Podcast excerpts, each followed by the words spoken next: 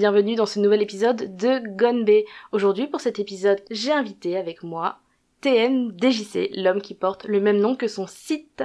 Merci beaucoup d'être venu pour cet épisode. Enfin, venu en, en distanciel. Est-ce que ça va déjà? Ça va très très bien et toi? Bah, Super, je suis trop contente. en plus, on va parler d'un d'un sujet qui est trop cool. On va parler donc de musique. En deux mots, que fais-tu euh, dans le sur Internet comme podcast?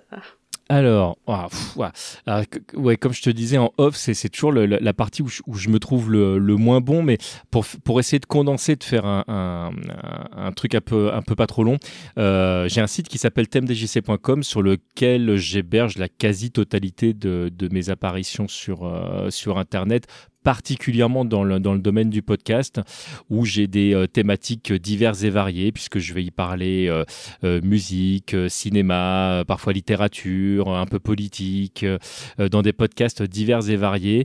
On a un podcast musical familial qui s'appelle le Périphérique 2, où avec mon père et mon frère, on, on a une thématique qui est choisie par des dés magiques, et, et on arrive chacun avec trois morceaux, et, et on parle de musique. podcast dans lequel je n'ai pas encore réussi à diffuser du, coréen, mais, mais je m'y euh, je m'y attelle, d'arriver à trouver le bon thème pour pouvoir faire écouter ça à mes, euh, à mes pairs. Euh, euh, père, euh, PAIR, évidemment, tu l'aurais compris. Voilà, sinon j'ai, euh, je navigue dans dans plusieurs sphères différentes puisque je bosse avec l'équipe de Bagro Point, de Level Max, de 10 Podcast ou encore d'Allo Central. Donc dans, plein plein d'univers différents avec que des gens bien à chaque fois. Donc c'est, je me trouve très chanceux. Donc en fait, t'es un petit peu dans, ton élément en plus, comme on va parler de, musique, et donc de ce que j'ai, de ce que je comprends, quand même la musique asiatique, euh, bon c'est un petit peu globalisé, mais la musique coréenne japonaise, tu maîtrises un petit peu du coup, enfin tu maîtrises, tu connais. Ouais, je, je connais. Enfin, on va, on va dire maîtriser, ce serait, ce serait très présomptueux parce que, euh, parce que déjà culturellement, euh, c'est d'une richesse abyssale et que je, je pense que je n'en ai pas encore gratté la surface tellement il y a, il y a des trucs différents. Je m'y connais mieux en, en musique euh, et traditionnelle et moderne japonaise que coréenne parce que j'en ai beaucoup plus écouté. Euh, moi, la- ma découverte de la musique japonaise est arrivée en fait avec l'animation japonaise à la fin des années 70 case ne sachant pas ce que c'était pour de vrai.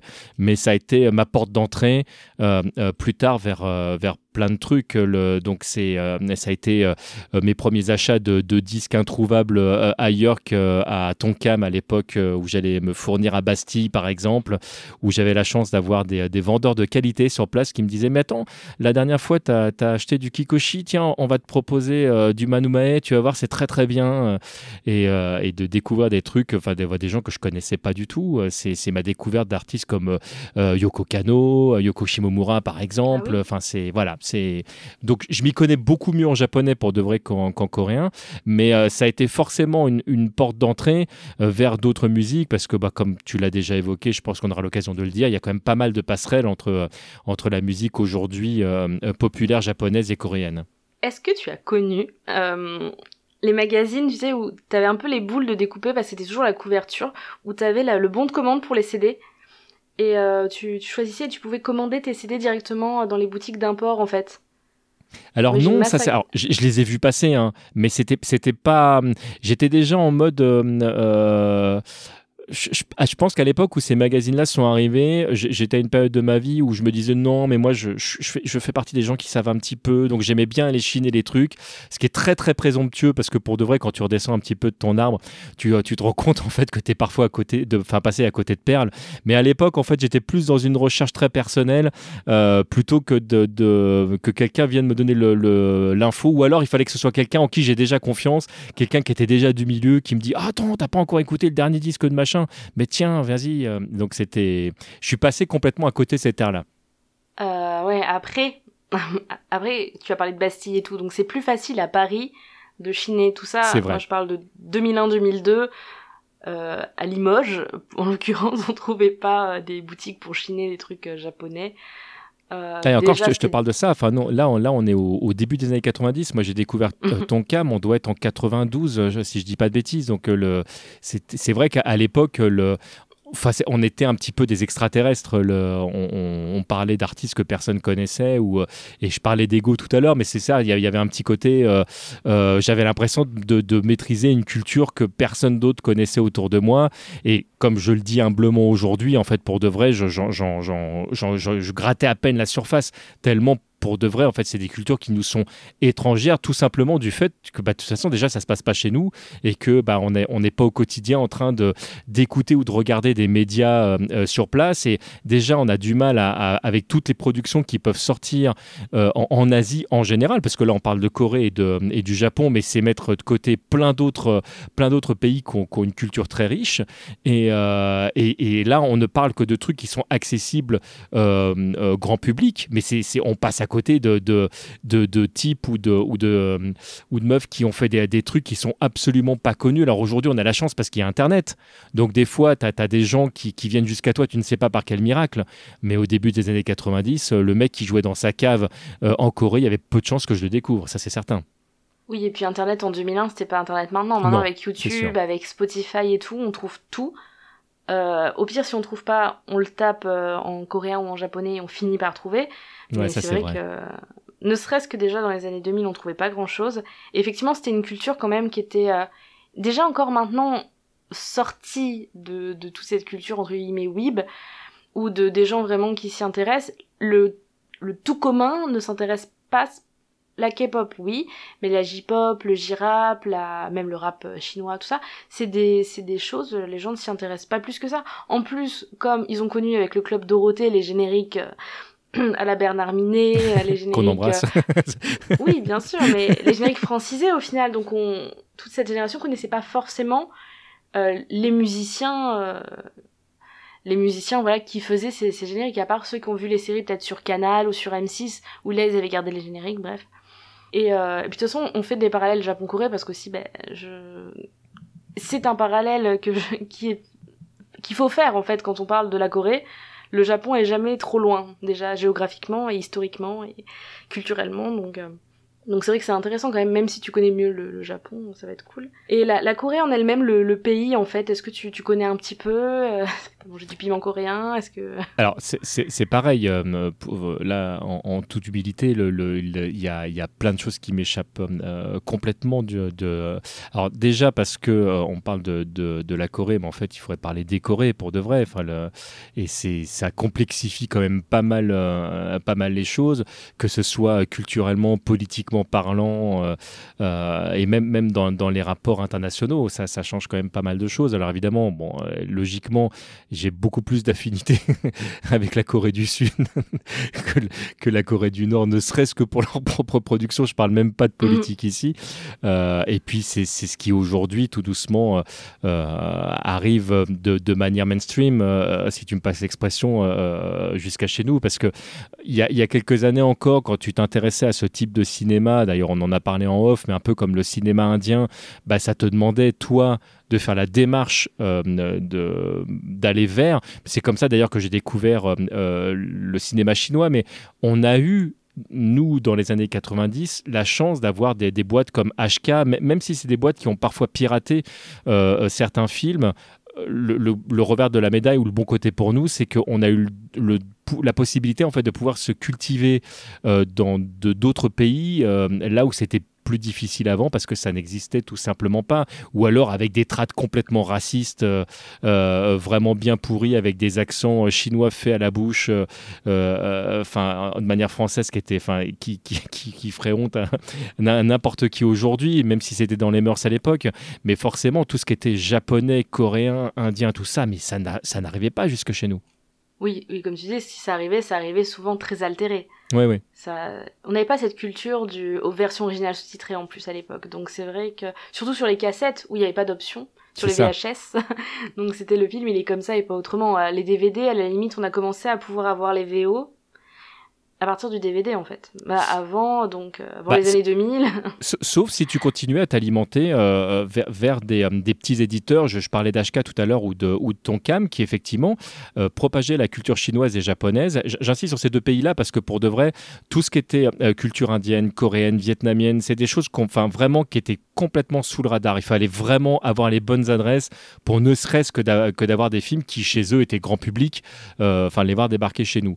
Et, euh, c'est vrai qu'on avait la chance, même en cassette vidéo, d'avoir pas mal de VO. Euh, après, des fois, tu avais de la, de, la, et des fois, tu avais que de la VO, mais c'était de la VO avec des systèmes qui n'étaient pas le tien. Donc, si toi, tu étais sur un, un magnétoscope par exemple, et que tu voulais diffuser du, du SECAM, bah, il fallait que tu aies un, un, appareil qui lise les deux si tu voulais pas voir ta cassette en noir et blanc, par exemple. Eh bien, tu m'apprends un truc parce que je ne pensais pas qu'il y avait différentes euh, cassettes et que du coup un magnétoscope ne parce que moi c'était juste une bande euh, qui était lue. Là, tu m'apprends un truc. Je, je savais pas qu'il y avait il y avait cette subtilité. Je savais qu'il y avait le système PAL et tout ça, notamment avec les jeux vidéo et ma PlayStation, mais je savais pas que pour les magnétoscopes aussi, en fait. En, fait, tu avais, euh, trois formats pour de vrai, mais nous, nous on était le, le PAL en fait, du côté de chez nous, parce que j'étais en train, en le disant, je me disais que j'étais en train de dire une connerie. Et là, en fait, c'était le, euh, attends, c'était le euh, NTSC en fait, le, en face qu'il y avait. Et du coup, quand tu récupérais une cassette qui venait pas de ton pays, elle n'était pas forcément lue en fait avec le, le, même réglage. Et tu avais des magnétoscopes qui avaient les trois types de lecture et la possibilité via un petit bouton euh, de pouvoir euh, euh, régler. Donc ça, ça ralentissait ou ça augmentait le je crois que c'était c'était pas la vitesse de, la cassette mais le le alors je sais je sais plus ce que ça changeait exactement en termes de tête de lecture. Je sais que c'est la tête de lecture qui, réagissait différemment. Et tu te retrouvais en fait à, pouvoir accéder ou un son mono enfin qui, qui devenait à nouveau du stéréo ou de l'image noir et blanc qui passait à la couleur.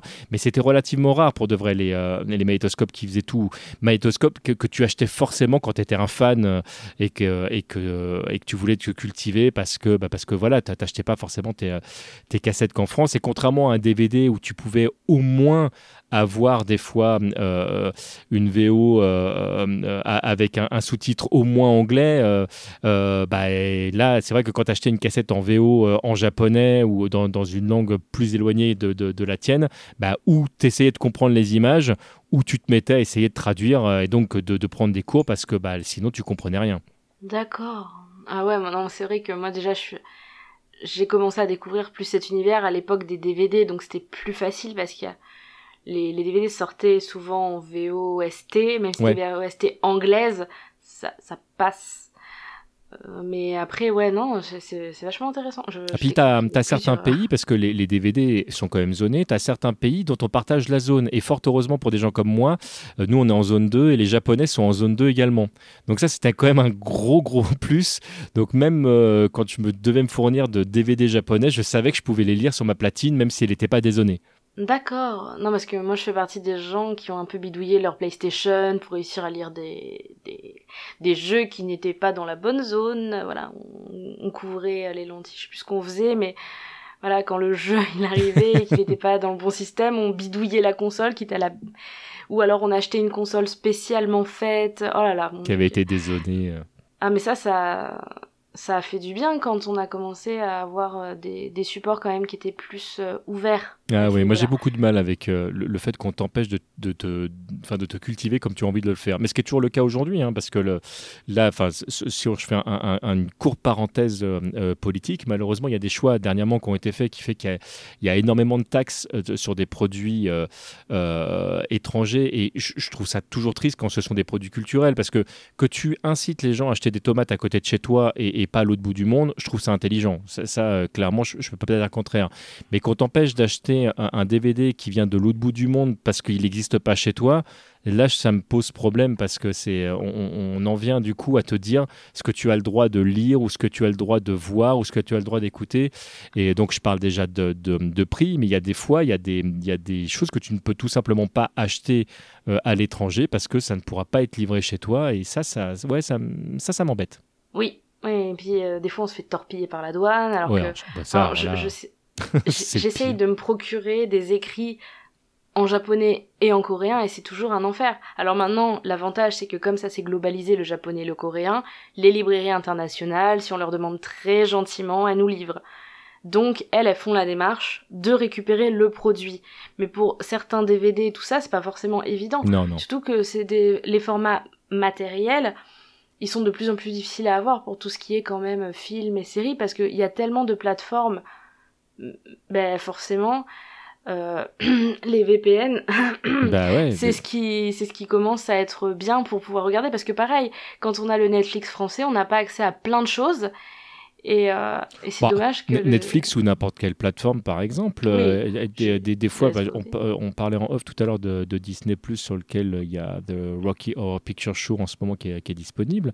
Euh, on- on- si jamais tu, tu es euh, fan de Marvel et que tu veux accéder à tout le catalogue, bah, en France, du fait de- des lois françaises, euh, c'est pas possible.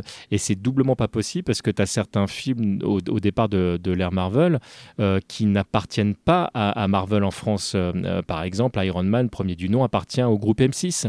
Donc, euh, bah, il n'est pas sur le catalogue alors que tu le trouves dans tous les autres pays. Donc, euh, c'est pas la mort, si tu veux, de devoir passer par un VPN. Mais ça veut dire que si jamais tu respectes complètement la loi, euh, bah, tu ne peux pas accéder à certains produits alors que tu payes pour. Donc là, c'est encore pire.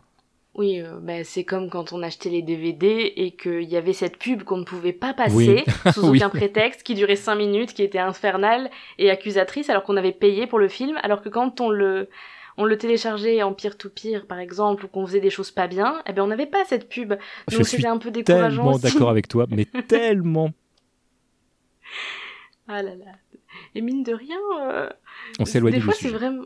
Oui, on s'est totalement éloigné. Mais du coup, ça fait du bien malgré tout que, je reprends ton terme, la Corée, le Japon deviennent quand même plus mainstream parce que on se retrouve à avoir une facilité plus grande d'avoir accès à ces contenus, même si bah, tout le monde n'adhère pas à la K-pop.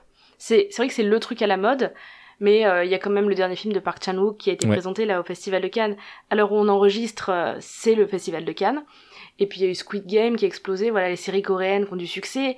Maintenant il y a beaucoup de concerts de K-pop qui commencent à se faire en France avec euh, tout un vocabulaire associé que je maîtrise pas forcément donc je vais pas forcément utiliser, les stans et tout ça. Mhm. Et euh, ça permet aussi ben, nous d'avoir accès à tout le reste. Parce que du coup, les, les gens ils disent Oh, on fait de l'argent sur la Corée, on peut tout importer. Parce que. Et il y a des choses plus niches qui commencent à. Plus niches. Moins. euh, moins à la mode, qui commencent quand même à se globaliser et à être plus facile d'accès. Parce que il y a. Et du coup, ça permet bah, de d'arriver sur le sujet donc d'aujourd'hui, parce que on ne va pas parler de K-pop, on a dit qu'on parlait de musique, mais en fait, il n'y a pas qu'un seul genre musical en Corée. Il y a déjà il y a du rap, il y a des chanteurs de ballades, euh, etc. Mais Bah. nous, on veut parler. euh, Oui. Euh, non, non, non, non, je voulais, je voulais te laisser terminer, pardon, je voulais pas te couper la parole. Oh non, mais tu peux. mais du coup, la, la question avec la K-pop, c'est est-ce que c'était mieux avant? Et d'ailleurs, qu'est-ce qu'il y avait avant? Et, euh, et du coup, le genre musical, moi, dont je voulais qu'on parle aujourd'hui, c'est le trot. Et, Et euh, c'est une donc, bonne idée, je trouve. Est-ce que toi, tu connaissais le, le trot euh, avant? Est-ce que t'en avais déjà écouté? Alors, euh, je, vais- te faire une double réponse. Euh, oui et non. Alors, euh, oui, je connaissais. Et en fait, très longtemps, je l'ai confondu avec, avec un autre style parce que pour moi, le trot était un dérivé du foxtrot, alors que pas du tout, même s'il en emprunte le, le- terme. Et il y a des, certains moments où je pensais écouter du trot à un moment donné où je n'en écoutais pas. Et à des moments où j'en écoutais, ne sachant pas ce que j'écoutais. Donc, le, pour de vrai, je pense que ça doit faire une toute petite dizaine d'années que je sais ce que c'est que le trot. Avant, c'était des termes qui pour moi étaient, un peu obscurs, étaient, euh, étaient un peu mélangés.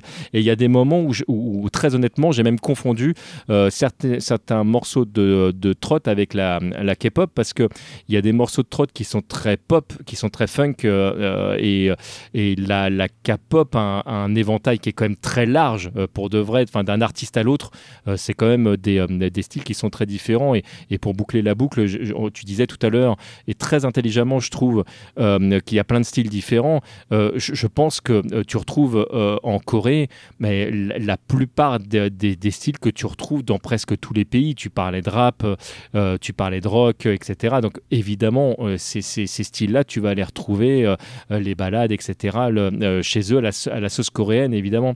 Mais, le trot, en fait, ce, style-là, il a, il a un côté. Enfin, pour moi, j'y vois, vois plein d'univers différents. Et évidemment l'univers qu'on va, dont on va parler bah, se suivent de, plein de choses différentes, mais je pense qu'on va avoir l'occasion ensemble de dérouler, le, de fil, donc je vais essayer de ne pas mettre la charrue avant les bœufs, mais ce, ce style-là, il y a certains artistes, quand je les écoute, euh, ça pourrait très bien être euh, des artistes américains que ça me choquerait pas du tout. Et eh bien déjà la K-pop, j'ai l'impression que c'est un peu le terme tiroir fourre-tout où on met tous les styles de musique coréenne, alors que pas exactement, mais bon, c'est comme ça, voilà, on importe euh, la musique coréenne via le prisme des idoles, et c'est de la K-pop, mais en fait il y a du rap déjà et du hip-hop, rien que dans cette catégorie qui et du rock aussi, comme tu l'as dit. Et en plus, le trot, ce qui est un peu piège, c'est que actuellement, on en reparlera, mais ça revient à la mode. Donc il y a des idoles, donc mhm. des stars de la K-pop qui en chantent, notamment des groupes extrêmement connus et qui se sont exportés aux États-Unis d'ailleurs. Euh, et en plus, euh, c'est un style qui se modernise au fur et à mesure des années. C'est-à-dire, c'est pas comme il a la même réputation quand on entend trot, on a l'impression que c'est comme notre bal musette.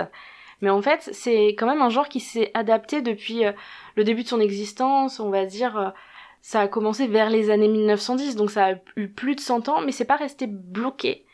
Et justement, tu parlais du foxtrot, on va en reparler, mais il y a quand même quelques petites similitudes au foxtrot. Bah, t'as, des, des, passerelles évidentes. De toute façon, le nom vient pas par hasard. Mais euh, quand tu écoutes du, du, foxtrot, on est quand même éloigné de ce que peut être euh, le, le trot moderne. Euh. En fait, le, trot, moi, me fait penser, alors que ça n'a strictement rien à voir musicalement, hein, mais ça me fait penser à la country, dans, dans le sens où, en fait, quand tu écoutes de la country, si tu écoutes de la, de la, de la vieille country et de la country moderne, il y a quand même un grand écart. Et, et surtout, c'est pareil. la country, c'est un, un univers qui est ultra large. Euh, euh, qui, qui, navigue du, de, choses qui sont très, euh, très stéréotypées à, à, de la folk beaucoup plus récente. et c'est vrai que quand tu écoutes du, du, du, du trot, pour moi, alors c'est ma vision évidemment, là je, ne prétends pas avoir raison, hein, mais, le, mais j'ai ce sentiment, là aussi d'un artiste à l'autre, que tu vas écouter des, euh, des, styles. Tout à l'heure tu parlais de, de, K-pop où tu disais des fois on entend du, du rap. Moi c'est vrai que le, rap coréen, je vais pas le ranger dans la K-pop, mais pourtant la K-pop, euh, il y a énormément de phrases rappées à plein de moments. Donc euh, qu'est-ce qui fait l'essence du rap ou de la hip-hop Ça aussi, on est dans des, dans, des, dans des styles qui sont perméables pour de vrai, qui se nourrissent les uns les autres, et, et dans lequel d'ailleurs euh, les, grandes boîtes qui conçoivent euh, des appareils musicaux électroniques aujourd'hui ont une, grande part euh, d'évolution qui est, là pour le coup totalement international parce que tu as des sons qui vont être générés des fois à un bout de la planète mais qui vont être réexploités derrière et tu vas en retrouver des, des, trucs dans les K-pop que tu as déjà entendu de, chez des artistes français ou américains et, ça c'est très rigolo. Mais il y a quand même une, une vraie sensibilité différente du trot. Alors, Effectivement, oui, oui, bah surtout qu'en plus, la K-pop, ce qui est un peu spécial, je, dis juste ça pour les gens qui n'en écouteraient pas du tout, ou en tout cas qui, qui en écoutent sans s'intéresser plus que ça.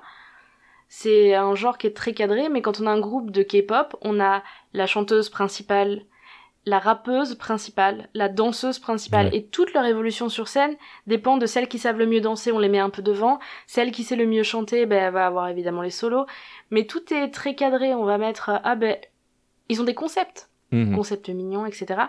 Et en fait, en fonction de ces concepts, on va avoir un groupe avec euh, tant de rappeuses, etc. C'est très cadré. Alors que le trot, justement, c'est un style qui, je trouve, est plus libre parce que, en fait, c'est le trot. Voilà, moins stéréotypé, ouais. Voilà, c'est... Euh, je, pense que quand on chante du trot, peut-être, voilà, on est plus libre. Est-ce que, d'ailleurs, ça, ça t'évoque quoi, toi, quand tu, tu as dit de la country, du coup?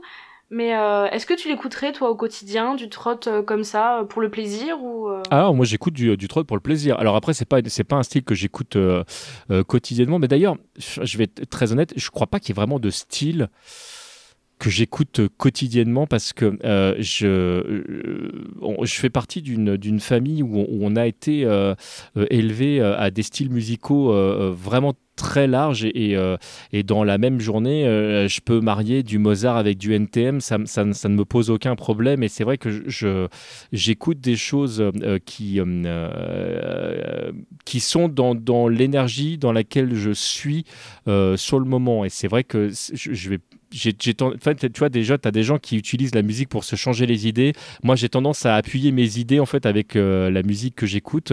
Et, euh, et si, si je peux dire que j'écoute du, euh, du, du trot, je sais même pas si j'ai envie de dire régulièrement parce que c'est même pas régulier. Ça m'arrive, ça m'arrive euh, de euh, presque souvent, j'ai envie de te dire d'en, écouter plus d'ailleurs de, de trot que de K-pop pour de vrai.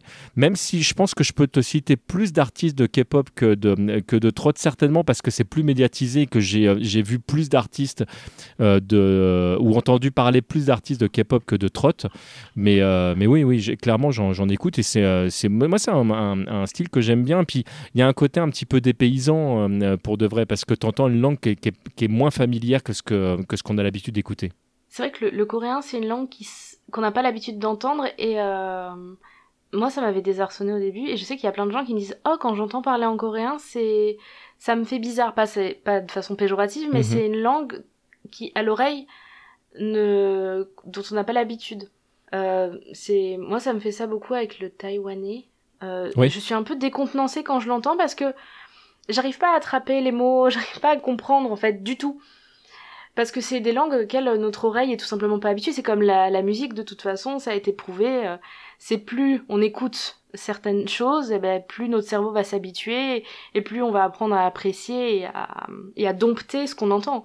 Donc c'est normal que les langues qu'on entend peu au niveau musicalité et puis les musiques qu'on entend peu, forcément, c'est notre cerveau est plus de mal à les appréhender. Mais bon, c'est mhm. vrai que il y a plein de gens qui me le disent, ils me disent j'ai regardé, bah, genre Dernier Train pour Poussan ou quoi, machin, en VO. Ah, ça m'a fait bizarre. Mais ça fait aussi bizarre parce que quand c'est doublé, comme c'est très différent de notre langue, on voit quand même que c'est très difficile de. Ah, tu parles de la synchronisation labiale euh. Ouais, je suis, je suis d'accord. Moi, c'est vrai que je suis team VO. Donc, euh, le, même s'il y a des styles qui sont parfois plus difficiles que d'autres, par exemple, euh, quand j'ai beaucoup de regarder, euh, enfin, quand j'ai beaucoup regardé, pardon, des, des films en anglais, si je passe sur un film allemand, au départ, mon cerveau va avoir un temps d'adaptation parce que, bon, en plus, j'ai la chance de parler pas trop trop mal anglais, alors que je suis radicalement nul en allemand. et, et c'est vrai que quand tu bascules de, de, de l'un à l'autre, là, si t'as pas de sous-titres, t'es totalement paumé. Euh, alors que le film anglais, si je lis pas les sous-titres, ça me dérange pas. Voire même des fois, mon cerveau écoute et voit les sous-titres, dit tiens c'est marrant, moi je l'aurais pas traduit comme ça du tout. Euh, et c'est ça, c'est le truc intéressant, des trucs que je suis tout doucement un peu euh, capable de faire avec certains textes japonais, ce que je serais incapable de faire en, coréen parce que j'ai en mot coréen, je dois en connaître quatre à, tout péter, donc forcément pour un film ça va être ça va être un petit peu limite quoi. Donc euh, donc évidemment quand j'écoute une chanson coréenne je j'ai pas du tout euh, autre que la mélodie de la, voix et des paroles euh, d'action pour me dire de qu'est-ce qui est en train de se jouer quoi. Ouais, surtout que bah, le, la musique en plus ça, ça change comme le, rythme est pas le même rythme que le rythme parlé en plus ça mhm. ça change tous les repères. Et je trouve qu'en trotte il n'y a pas le même impact les voyelles sont plus longues parce qu'il y a... Bon, enfin, on va reparler, mais au niveau de la technique vocale, en plus, ça change encore plus la langue coréenne que ce qu'on a l'habitude avec la K-pop ou, euh, le langage parlé. Donc, euh. Oui, c'est marrant parce que j'y avais jamais pensé, mais maintenant que tu le dis, c'est euh, assez juste comme, comme remarque. Et c'est vrai que dans le trot, tu vas pas avoir ces, ces, ces, phases, ces phrases très commune dont on parlait tout à l'heure, où tu n'as pas de phrase érapée, par exemple, ou là même s'ils ont, s'ils ont un rythme qui, qui redevient, entre guillemets, plus naturel, qui est quand même basé sur un tempo musical qui est très très souvent en quatre temps quand même dans, dans, dans la K-pop, donc un truc qu'on a l'habitude d'entendre, que ce soit euh, dans, dans, même dans la FM euh, euh, américaine ou dans la J-pop, pour ceux qui en ont un peu écouté, on est vraiment dans des, dans des rythmes similaires, donc le... ouais, c'est une très très bonne remarque que tu fais, je trouve. Après, après, c'est vrai que le. Justement, c'est aussi pour ça que ça s'appelle le trot, c'est parce que c'était populaire le foxtrot aux États-Unis et la musique dont découle le trot, justement, euh, était dans un rythme à quatre temps. Donc c'est pour ça que à la base, ça s'appelle. Ils ont fini par appeler ça le trot parce que on en avait parlé en off un petit peu. Mhm. Euh, à la base, ça. Toi, tu connaissais un petit peu déjà l'historique du trot. Est-ce que tu veux dire ce que tu savais? Je suis en soutien en mode Wikipédia derrière. alors oui, tu, alors tu, tu, me corrigeras si je dis une, une, énormité parce que là je vous, je vous, fais ça de mémoire. Donc, euh, donc euh, moi de, de, ce que je me souviens euh, dans, dans l'histoire de l'arrivée du trot. Alors en essayant de remonter pas trop trop loin, c'est arrivé à, à, plusieurs étapes pour de vrai, parce qu'on parlait tout à l'heure du lien avec euh, euh, le Japon, même, même si vous allez voir, parce qu'on là on parlait du foxtrot qui est complètement américain, donc, mais vous allez comprendre pourquoi je parle du, euh, du, Japon ici. En fait, à la toute fin du, du, du, 19e siècle, les Japonais se rapprochaient des, des, Coréens, mais pas en mode on, on, bosse ensemble, mais plus comment est-ce qu'on va réussir à vous annexer sans que, sans que ce soit trop trop compliqué pour vous et que vous nous fassiez pas une guerre en retour. Euh, et ça s'est joué sur évidemment euh, des facteurs euh, économiques, sociaux et politiques, mais également culturels. Mais paradoxalement, c'est un truc qui s'est joué dans, les deux sens parce que au niveau du, système d'écriture, ils, ont, quand même été perméables à ce que, que leur a apporté les Coréens. En tout cas, il y a, plusieurs thèses qui existent aujourd'hui et l'une des thèses, c'est euh, l'écriture japonaise, alors qu'évidemment ça s'appuie sur, une écriture chinoise à la base, hein, mais, est passée par le filtre des, euh, Coréens. Donc il y, a eu quand même euh, dans les deux sens des choses qui, se sont jouées. Et, au tout début du, 20e siècle, hein, entre, ouais, tu disais 1910, je crois que c'est à peu près la période où là on est vraiment la, Corée elle, est euh, elle est complètement annexée par le par le Japon. Donc en fait ils, vivent au travers de, ce que les enfin des filtres japonais pour de vrai. Et euh, et t'as as plein de chansons populaires japonaises euh, qui débarquent euh, euh, en Corée et c'est un, c'est un, premier, un premier lien avec des musiques, des musiques dites modernes. Et alors pour rajouter mon grain de sel là-dessus, je, tiens à dire que, et cette phrase n'est pas de moi en fait, je dois, je dois rendre à César ce qui appartient à César. Ça c'est mon copain Valentin Lormeau qui, qui disait ça. Il disait les Japonais ont toujours eu 10 ans de retard musicalement, mais c'était déjà le cas à l'époque en fait quand les Japonais sont arrivés en fait avec avec cette musique euh, euh, populaire japonaise, ils étaient déjà en décalage en fait avec ce qui se faisait dans d'autres pays, mais ce qui est entre guillemets normal parce qu'il faut le temps de s'approprier le, truc, le, temps de, rejouer ce qui, euh, ce qui se fait, et puis de, de se l'approprier dans le sens aussi par rapport à sa propre histoire.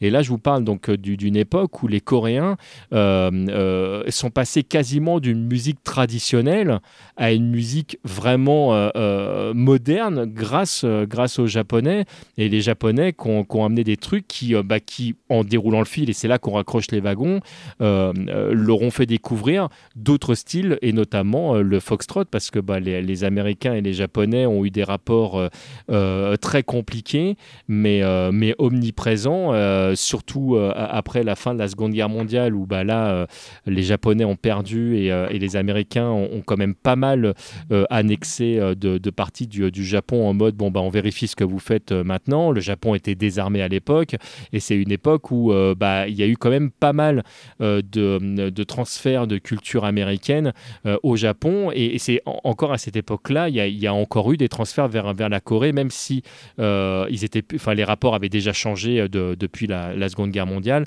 Mais je voudrais pas dire de bêtises, mais il me semble que le moment où les, où les Japonais ont complètement lâché à l'affaire avec la Corée, je crois qu'on est autour de 65, si je dis pas de bêtises si toi, toi qui es autour de Wikipédia, tu peux peut-être me dire si je suis en train de dire une, énorme, euh, une énormité Excuse-moi, j'ai pas entendu autour de 65 ce que tu m'as dit. Je, disais que le moment où les Japonais ont vraiment euh, lâché l'affaire en fait avec euh, les Coréens, où ils ont dit bon bah de toute façon c'est bon, on a, on a perdu.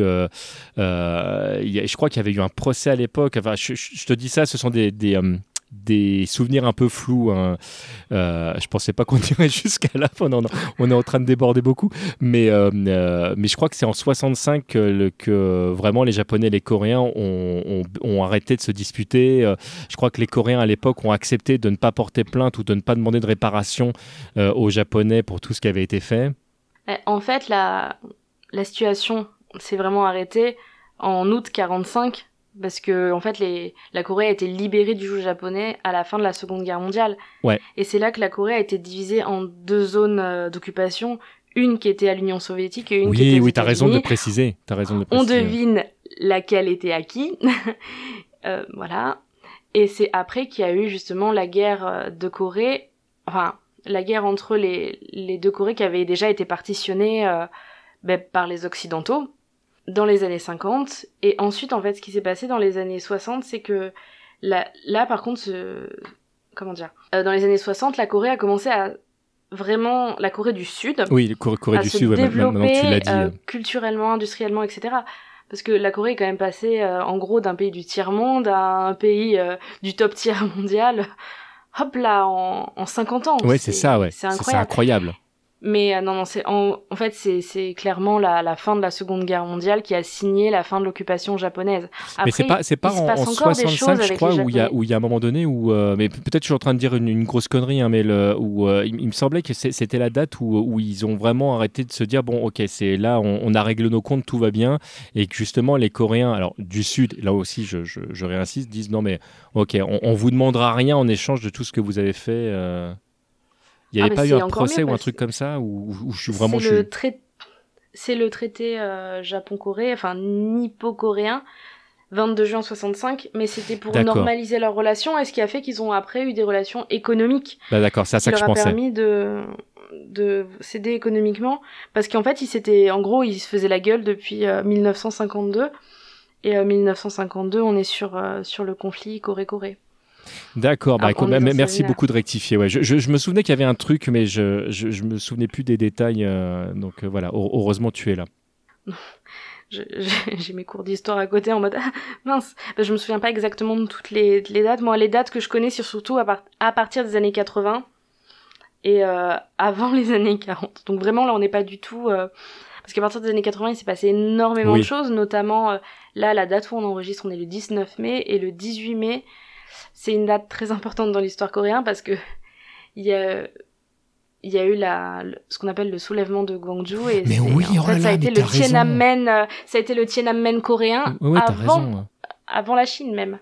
Donc il y, a il y a eu beaucoup de choses qui se sont passées et euh, et oui c'est vrai que le Japon par contre c'était plus un problème par contre à partir de 1945. Mais ils ont eu beaucoup d'autres problèmes après en Corée parce qu'ils ont eu bah, ce passage où la Corée du Sud a été dans une dictature dans les années 80. Il y a eu beaucoup de beaucoup de choses qui se sont passées effectivement. Mais euh, là vraiment au début des, des années 1910 en fait ouais le, ce que tu disais les, les Japonais ont amené cette musique qui s'appelait l'enka traditionnelle japonaise qui était basée sur une gamme pentatonique, la fameuse gamme euh, asiatique entre guillemets, Mhm. enfin celle que qu'on associe toujours à l'Asie au final, euh, culturellement. Et et après ça, effectivement, les, les Coréens se la sont appropriés. Ouais, je crois de, de, euh, de ça- mémoire, ils ont mis ouais. une, une vraie dizaine d'années. Enfin, quand ils étaient euh, sous l'emprise des Japonais, vraiment à, à- à se réapproprier le, le, le, le truc, sachant que euh, les, bah, c'est ça qui est magique entre guillemets, c'est que même quand quand tu, tu vis plus entre guillemets en totale liberté, euh, tu te rends compte que les artistes continuent malgré tout à, à faire une, une forme de résistance culturelle en, en partageant des choses, et ça, c'est le côté positif du, de, de l'histoire. Mais ouais, les Coréens, ils se sont surtout appropriés ce genre à partir des années 20 à peu près. Alors, euh, par contre, là, j'ai besoin de ma fiche pour le mot. C'est le Yuheng Changa. Donc, c'est des chansons avec des paroles traduites, avec des instrumentales non coréennes. Et les Yuhenga, qui par contre, elles étaient faites totalement par des Coréens, donc euh, il n'y avait pas un sujet fixe. Hein, ça pouvait être euh, l'amour, euh, D'accord. La vie quotidienne, etc. Ça, ça me fait penser en Et fait je- euh, au, au début des années 60 en France où on faisait beaucoup de chansons qui étaient traduites euh, euh, des, des standards US ou, euh, ou, ou anglais et, et parallèlement à ça on continuait à voir nos, nos classiques Claude François, Johnny Hallyday, euh, Eddie Mitchell qui chantaient aussi leurs propres chansons quoi. Voilà, mais ça restait quand même imprégné de l'esprit d'un peuple qui, qui n'était pas, comment dire, qui était pas chez lui dans son propre pays. Il y avait quand même de la mélancolie, il y avait... un- Mhm. ça rappelle un petit peu les, les chants qu'il y avait dans les années euh, 1930-40, nos, nos chants résistants en fait.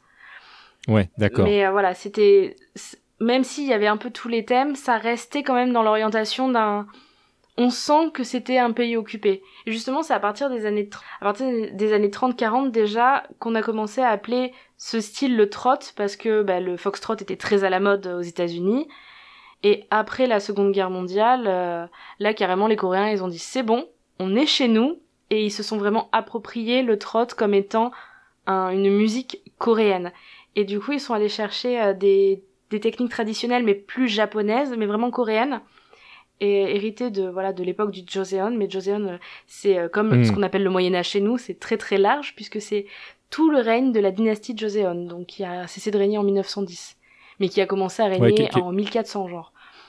Ouais, c'est ça. Ce que dire, on n'est pas, on n'est pas exactement sur les mêmes périodes, et c'est ça qui est intéressant. D'ailleurs, euh, très souvent quand on regarde du côté de chez nous, en se disant, bah voilà, à telle période il se passait tel truc, faut juste rappeler que il s'est passé tel truc chez nous, et que c'était pas forcément pareil de l'autre côté de la planète.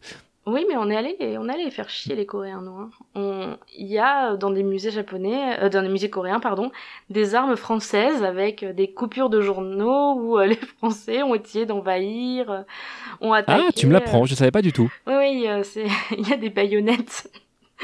À côté de sabres stylés, de beaux fusils et tout, j'ai dit mais c'est quoi cette baïonnette pourrie? Et en fait, il y avait euh, écrit en dessous euh, que c'était de France quand on avait été tué, je sais Manufacture plus quelle française. reine. euh, Là de tête, je Ah bah merde. oui, oui, donc, euh, donc quand même, tout le monde est venu les embêter, eux. Mais oui, du coup, c'est vraiment après la Seconde Guerre mondiale que, que, que avant c'était vraiment quand même le truc un peu inspiré du japonais, parce que les japonais l'avaient ramené. Les japonais ont quand même amené des choses bien dans tout ce contexte d'invasion, etc. Euh, j'en parle dans l'épisode, de- j'en ai parlé dans l'épisode de l'alphabet, qui à l'heure où on tourne n'a- pas été publié, mais donc dans l'épisode de mai justement. Alors, qui, qui, euh, qui, à l'heure où, où on tourne, je ne l'ai pas encore écouté, mais, euh, mais pour les auditeurs, en fait, je l'ai déjà écouté parce que je l'écouterai à sa sortie. Et en fait, voilà, les donc les Japonais, c'est eux aussi qui ont permis que l'alphabet coréen soit démocratisé aussi dans d'une certaine manière. Donc, de toutes ces invasions, on ressort quand même des choses qui sont centrales dans dans la culture coréenne actuellement. Et euh, et justement, ce, ce trot, il voulait se différencier des musiques qui étaient à la mode. Parce qu'il y avait quand même des styles qui venaient d'Occident, hein, ils étaient pas coupés du monde. Hein. Déjà, la Corée, c'est pas une île, malgré, euh, malgré tout. Mm. Et euh, ils étaient en lien, donc euh, tout ce qui était le... Dans les années 60-70, il y a eu le rock, euh, le hip-hop, l'électro dans les années 90. Ils voulaient vraiment que ce genre, il reste à part. Mais malgré... Il y a eu le disco qui les a pas mal influencés euh, également. Ah oui, su- surtout sur, euh, sur l'aspect visuel. Vraiment le. Mm. Et puis c'est, c'est, le trot, c'est quand même une, une musique qui se, qui se danse beaucoup. Mais entre les années 40 et les années 60, il y a eu ben, la guerre des, des deux Corées dans les Ouais, années ouais. 50, donc euh, qui a aussi influencé tout ça parce que là, du coup, les deux Corées se sont séparées, mais le trot, les deux Corées ont ce style musical du coup dans leur culture. Et euh, sauf que la Corée du Nord est un peu plus restée sur ce style musical, alors qu'actuellement la Corée du Sud a quand même la K-pop dans son répertoire. Parce que quand on voit des vidéos de K-pop de Corée du Nord actuellement qui fuitent, entre guillemets, en fait c'est du trot. Avec une esthétique un peu moins trot, mais effectivement c'est cette musique-là, donc elle existe des deux côtés de, de la DMZ. La DMZ étant la zone... En fait, tu, tu- tu me l'apprends, parce qu'en fait, je, je ne, je ne crois pas connaître du tout d'artistes euh, euh, de, de K-pop ou de trot euh, de Corée du Nord. Je, il me semble pas. Bah, malheureusement, c'est des vidéos qu'on nous montre en mode oh là là, de la K-pop de Corée du Nord et c'est des, des vidéos si elles ont le droit de fuiter, c'est que c'est que le gouvernement, le gouvernement, On les compris. gouvernants, voilà, sont d'accord pour qu'elles fuitent quand même. C'est des vidéos qui sont et des et surtout si c'est un spectacle avec des danseuses qui chantent même dans même si elles ont des petites robes et tout, euh, même si elles sont pas en mini jupe et dans des trucs à guicheurs, ça reste quand même un spectacle qui est réservé, disons à à l'élite de la Corée du Nord. Donc c'est des vidéos Ouais. qui sont faites dans un cadre extrêmement cadré et particulier. Donc, euh, mais Ouais. quand euh, quand on regarde ces vidéos, on voit effectivement que c'est du, du trot, mais plus récent, mais du trot quand même. Et je- Mais, mais est-ce que c'est du trot qui rend, qui rend hommage à, à Kim Jong-un ou euh, pour que ça puisse sortir de, de chez eux ou comment ça se en, en passe tout cas, les, les thèmes ne sont pas les thèmes décadents qui sont considérés décadents en Oui. Corée du Nord en fait, parce qu'en en- C'est ça, ouais. Voilà, c'est ça. C'est-à-dire que ce qui est décadent, c'est pas, c'est pas ce qu'on va, ce qu'on va nous montrer, en tout cas.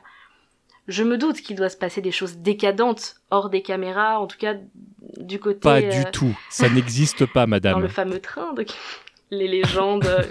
Mais par contre, oui, par contre, à Corée du Sud, les thèmes décadents et on y a, on y a droit, hein, c'est sûr. Hein. Il y a des chanteuses, euh, Hyuna, on lui fait un coucou.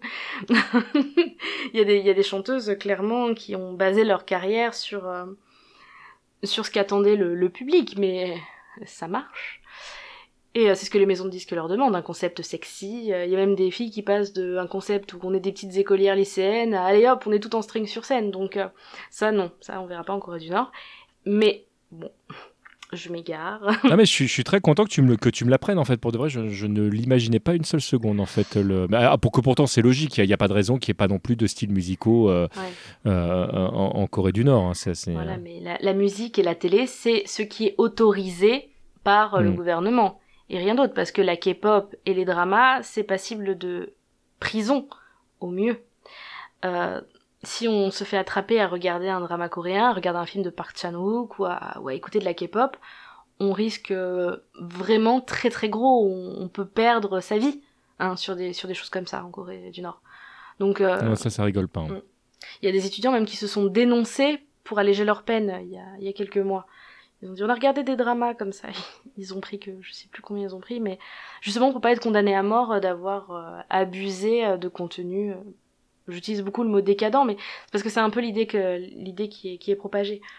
Non, mais enfin, ouais, c'est, ouais, ouais, bon, malheureusement, c'est un, un sujet qui est vraiment terrible et, et, et sans fin parce que le, on, on a du mal à imaginer aujourd'hui, parce que c'est vrai que très souvent on parle de, certaines, une certaine perte de liberté d'expression de- du côté de chez nous, qui, euh, qu'on- peut juger comme factuel. hein. Je suis pas du tout en train de dire que c'est pas le cas, mais, mais c'est vrai que quand on se compare euh, tout de suite à ces pays qui sont vraiment là dans, dans l'ordre de l'extrême, on, peut se dire qu'on a quand même la chance de pouvoir euh, exprimer euh, notre point de vue sans risquer euh, la peine de mort ou au, pire de, de- de finir en prison euh, si, si jamais on décide que tu n'es, qu'on va pas te tuer. Voilà, c'est tant qu'on reste dans des, dans des contenus, parce que des gens qui chantent euh, en mini-robe, c'est pas quelque chose qui fait du mal. Et pourtant, euh, pourtant c'est passible de, de prison. Et justement, euh, cette, cette scission coréenne, ça a aussi donné lieu à, à des chansons de, de trot. Voilà, quand même le, Ça c'est vrai, ça. De très très belles chansons d'ailleurs, qui, sont- qui sont d'ailleurs aujourd'hui, enfin des, des, des classiques vraiment. voilà sur euh, les soldats, la résistance, risquer sa vie pour sa patrie, glorifier, euh, euh, voilà, comment dire, la- le patriotisme, tout ça. Voilà, c'est des, des chansons. Nous, on a eu la chanson de Crown, 14-18. On a eu des chants résistants. Bah, eux, c'était pareil. Forcément, ils ont eu leur chanson guerrière. Mm. Mais dans, du coup, le trot, vraiment, il déroule un peu l'histoire de, de ce dernier siècle en Corée, en fait. Parce qu'il y a eu toutes ces histoires pendant la guerre. Et justement, c'est dans les années 60 que là, ce style a explosé, justement. Parce que, euh, Dans, dans un style vraiment très rock à l'époque, euh, rock folk un peu. euh. bah oui, mais qu'est-ce qui est arrivé après la guerre des deux Corées en Corée? Qu'est- Qu'est-ce qui, qu'est-ce qui a changé aussi euh, C'est que les soldats américains, ils ont des bases en Corée depuis. C'est vrai. Ils ont des bases. On, on- on parlait du rapport des Japonais aux Américains, mais oui, complètement, oui. C'est vrai. ils sont là. Et d'ailleurs, il y a des quartiers à Séoul où on te dit Oh, ne va pas dans ce quartier, ça craint, ça craint. J'y suis allée, en fait, c'est juste que c'est les quartiers américains. Donc, donc c'est. Enfin, américains. C'est les quartiers où il y a les soldats. Donc, c'est des quartiers où il y a des gens qui ont des tatouages visibles, des piercings dans le nez ou sur le visage. C'est juste que voilà, c'est les quartiers un peu plus occidentalisés dans. Et en fait, justement, ces soldats, ils sont là. Et forcément, on, on voit les soldats euh, dans les films, même dans euh, Le soldat d'hiver, comment il s'appelle lui? Captain America, pardon. Oui. La meuf. Et dans Captain America, on les voit, ces chanteuses qui venaient euh, faire plaisir aux soldats pour leur remonter le moral, un petit peu ben, foxtrot, un petit peu jazz, un petit peu... Et ben, je trouve que ça a beaucoup influencé le trot. J'ai l'impression des fois de... De faire... Il y a un vrai parallèle vraiment entre ces chanteuses qui, qui, qui un peu réconfortaient les soldats dans les casernes et tout ça. Par exemple, euh, moi j'ai j'ai en tête la chanson Boogie Woogie Bugle Boy. euh, et, euh, Oui. et en fait, le trot, je trouve qu'il a, il s'est vraiment imprégné de ça, effectivement, à partir des années 60. Et la présence, je pense, des soldats américains, peut-être a pu jouer. Je sais pas ce que t'en penses, si, si toi tu trouves qu'il y a un lien ou pas du tout, euh, en termes de musique. Ouais. Je, vois ce que tu veux dire. En fait, il y a, des artistes qui naviguent entre, enfin, si c'est ça que tu veux exprimer, mais qui naviguent entre euh, un, côté à la fois sexiste, euh, sexiste, sexy, pardon, mais et, maternant. Euh, donc, on, est dans, effectivement dans quelque chose d'un petit peu réconfortant. ça, représente des, artistes qui semblent assez solides, en fait, même même quand elles, chantent des choses qui sont ou tristes ou ou tu as l'impression qu'elles se mettent en, en danger. Il y a quelque chose aussi d'inatteignable. Oui, et puis, euh... ouais, je vois, je vois ce que tu veux dire. Bah après, c'est. c'est un petit peu, c'est, c'est un rôle très particulier quand même de chanter euh, pour des soldats et tout ça. Mais d'ailleurs, il y a des Coréennes, je pense des Coréennes qui ont fait carrière aux États-Unis et qui ont chanté dans des casernes militaires justement du trot. Donc c'est, c'est que c'était pas si, euh, c'était, c'est que ça s'imprégnait quand même de cette culture, euh, notamment les les Kim Sisters, je crois. Bah, euh, les, les Américains étaient plus au fait, euh, je te confirme, de, de, de, de ce qui se passait en Corée que ce que nous, on pouvait l'être. hein. La culture coréenne, elle est plus accessible aux États-Unis qu'en France. hein. Après, après ça peut se comprendre. Euh, quand on est au mémorial des guerres des deux Corées, il y a tout un mur où il y a le nom des soldats qui se sont sacrifiés pour la guerre. Mhm. Et les Ouais, soldats ouais. américains, il y en a beaucoup. Il y a eu beaucoup de bataillons. Les Français, on est venus. On est, il y a des Français qui sont restés pour aider à reconstruire le pays, mais c'est peu de bataillons. Il y a des gens du monde entier, enfin du monde, forcément, de toutes les, les unions occidentales et tout ça. Il y a des gens qui sont venus, je crois même d'Afrique et tout ça. Mais les Américains, pour le coup, ils sont venus en très très grand nombre.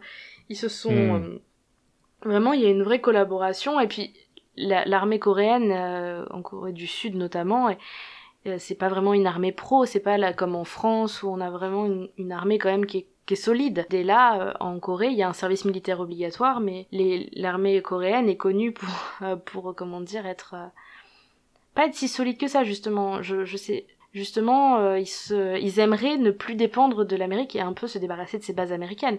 Mais elles sont là et la culture américaine a imprégné la Corée. On, on le, on le ressent d'ailleurs dans la K-pop et tout ça, comme tu le disais, on le ressent beaucoup, beaucoup. Et euh, ça a permis justement, euh, pendant la montée en flèche de la Corée au niveau industriel, que, le, que la musique aussi euh, suive, euh, suive, euh, suive, suive cette tendance en fait. Et justement, je trouve, je trouve ça rigolo parce que le, le, le trot euh, s'est un peu cassé la figure quand euh, bah, la, la K-pop telle qu'on la connaît est apparue. A, a pris le, ouais, a pris le relais, ouais. Et pourtant, maintenant, en 2022, il y a des artistes de K-pop qui chantent euh, du... qui chantent du... Du trot. qui chantent du trot. Mais, mais pour, pour aller dans, dans ton sens et peut-être euh, rattaché avec ce que tu disais euh, euh, tout à l'heure, il y a, il y a peut-être un côté euh, euh, plus noble musicalement euh, euh, pour plein de personnes au trot par rapport à, à la K-pop, qui est alors déjà un style peut-être plus commercial, dans le sens où c'est très souvent, tu l'as dit tout à l'heure, des artistes qui sont, euh, quand, quand, ils sont pas réunis d'eux-mêmes, qui sont réunis par des producteurs, ça arrive très, très souvent, où on va choisir plutôt tel type d'artiste pour telle, euh, pour telle partie, et donc euh, c'est des, des produits, en fait, c'est des choses qui sont, qui sont bien calibrées, tout propre, Ben, ce qu'on peut retrouver également très souvent dans la J-pop, hein, pour de vrai, hein. c'est pas, Oui. c'est pas un gros mot, l'aspect commercial, mais effectivement, dans, dans le trot, tu as l'impression qu'il y, a- il y a des artistes peut-être plus... euh, avec une volonté plus euh, euh, artistique. euh, donc c'est pas pour mettre une échelle de valeur du tout, hein, ce que je suis en train de dire. Je, je mets pas un, un niveau l'un par rapport à l'autre, mais le fait est que c'est vrai que quand tu es dans, dans le milieu de la, de la K-pop et que tu as envie de t'illustrer en tant qu'artiste,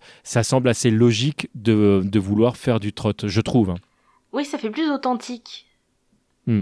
Et c'est et on parle du fait que ce soit varié et tout. Il y a eu les un peu comme nos années folles et tout dans les années 70 et tout ça. Mais au final, il y a quand même une certaine harmonie dans, dans le trot. Déjà une harmonie vocale, parce qu'il y a cette technique vocale très particulière Ouais. avec un vibrato euh, qui peut faire un peu vieillot, mais qui au final est, est très agréable justement parce que c'est c'est reconnaissable. C'est vrai qu'il y a, il y a je, alors, euh, je- vais dire un truc qui n'a strictement rien à voir, mais, mais, mais, mais pour donner un ordre d'exemple, il y a certains morceaux, et pourtant c'est des morceaux qui sont pas très vieux, parce que je pense à des trucs qui sont sortis à la toute fin des années 70, euh, qui, euh, euh, tu parlais de vibrato, me font penser un petit peu à du Edith Piaf, ou alors qu'on est très très loin hein, musicalement, ça n'a, je le répète, ça n'a strictement rien à voir, mais tu parlais de vibrato, il y a quelque chose effectivement que tu, quand, quand tu l'identifies, enfin que ton oreille est attentionnée à ça, tu dis ah ouais effectivement je reconnais il y a quelque chose. Et euh, oui je, je vais un peu dans ton sens où euh, où il y a, il y a quand même un style. Maintenant, je, con- je continue à, à- à dire que je trouve qu'il y, a- il y a quand même un, un éventail assez large comme dans le trot, hein, parce que tu trouves des trucs euh, euh, euh, parfois musclés au niveau du son, alors que des fois, tu as, d'autres trucs qui sont vraiment très très calmes et très épurés. euh, d'une artiste ou d'un artiste à l'autre, il y a quand même plein de trucs différents. Eh ben, vocalement, j'ai l'impression que, justement, tu faisais la comparaison avec Edith Piaf, euh, j'ai appris un mot, euh, vocalement, alors j'ai peut-être des grosses bêtises, le twang, qui est une technique vocale un peu spéciale, un peu pas nasale, mais un peu entre, Je, je connais pas, alors je peux, je peux, je peux ni valider ni invalider. entre guillemets nasillarde. Et euh, bah, je mettrai mon lien une description euh, vous, du, du twang parce que j'en parle, donc je, je vais partager une vidéo là-dessus. Mais euh, en fait, c'est j'ai l'impression que justement, il se retrouve sur cette technique vocale peut-être.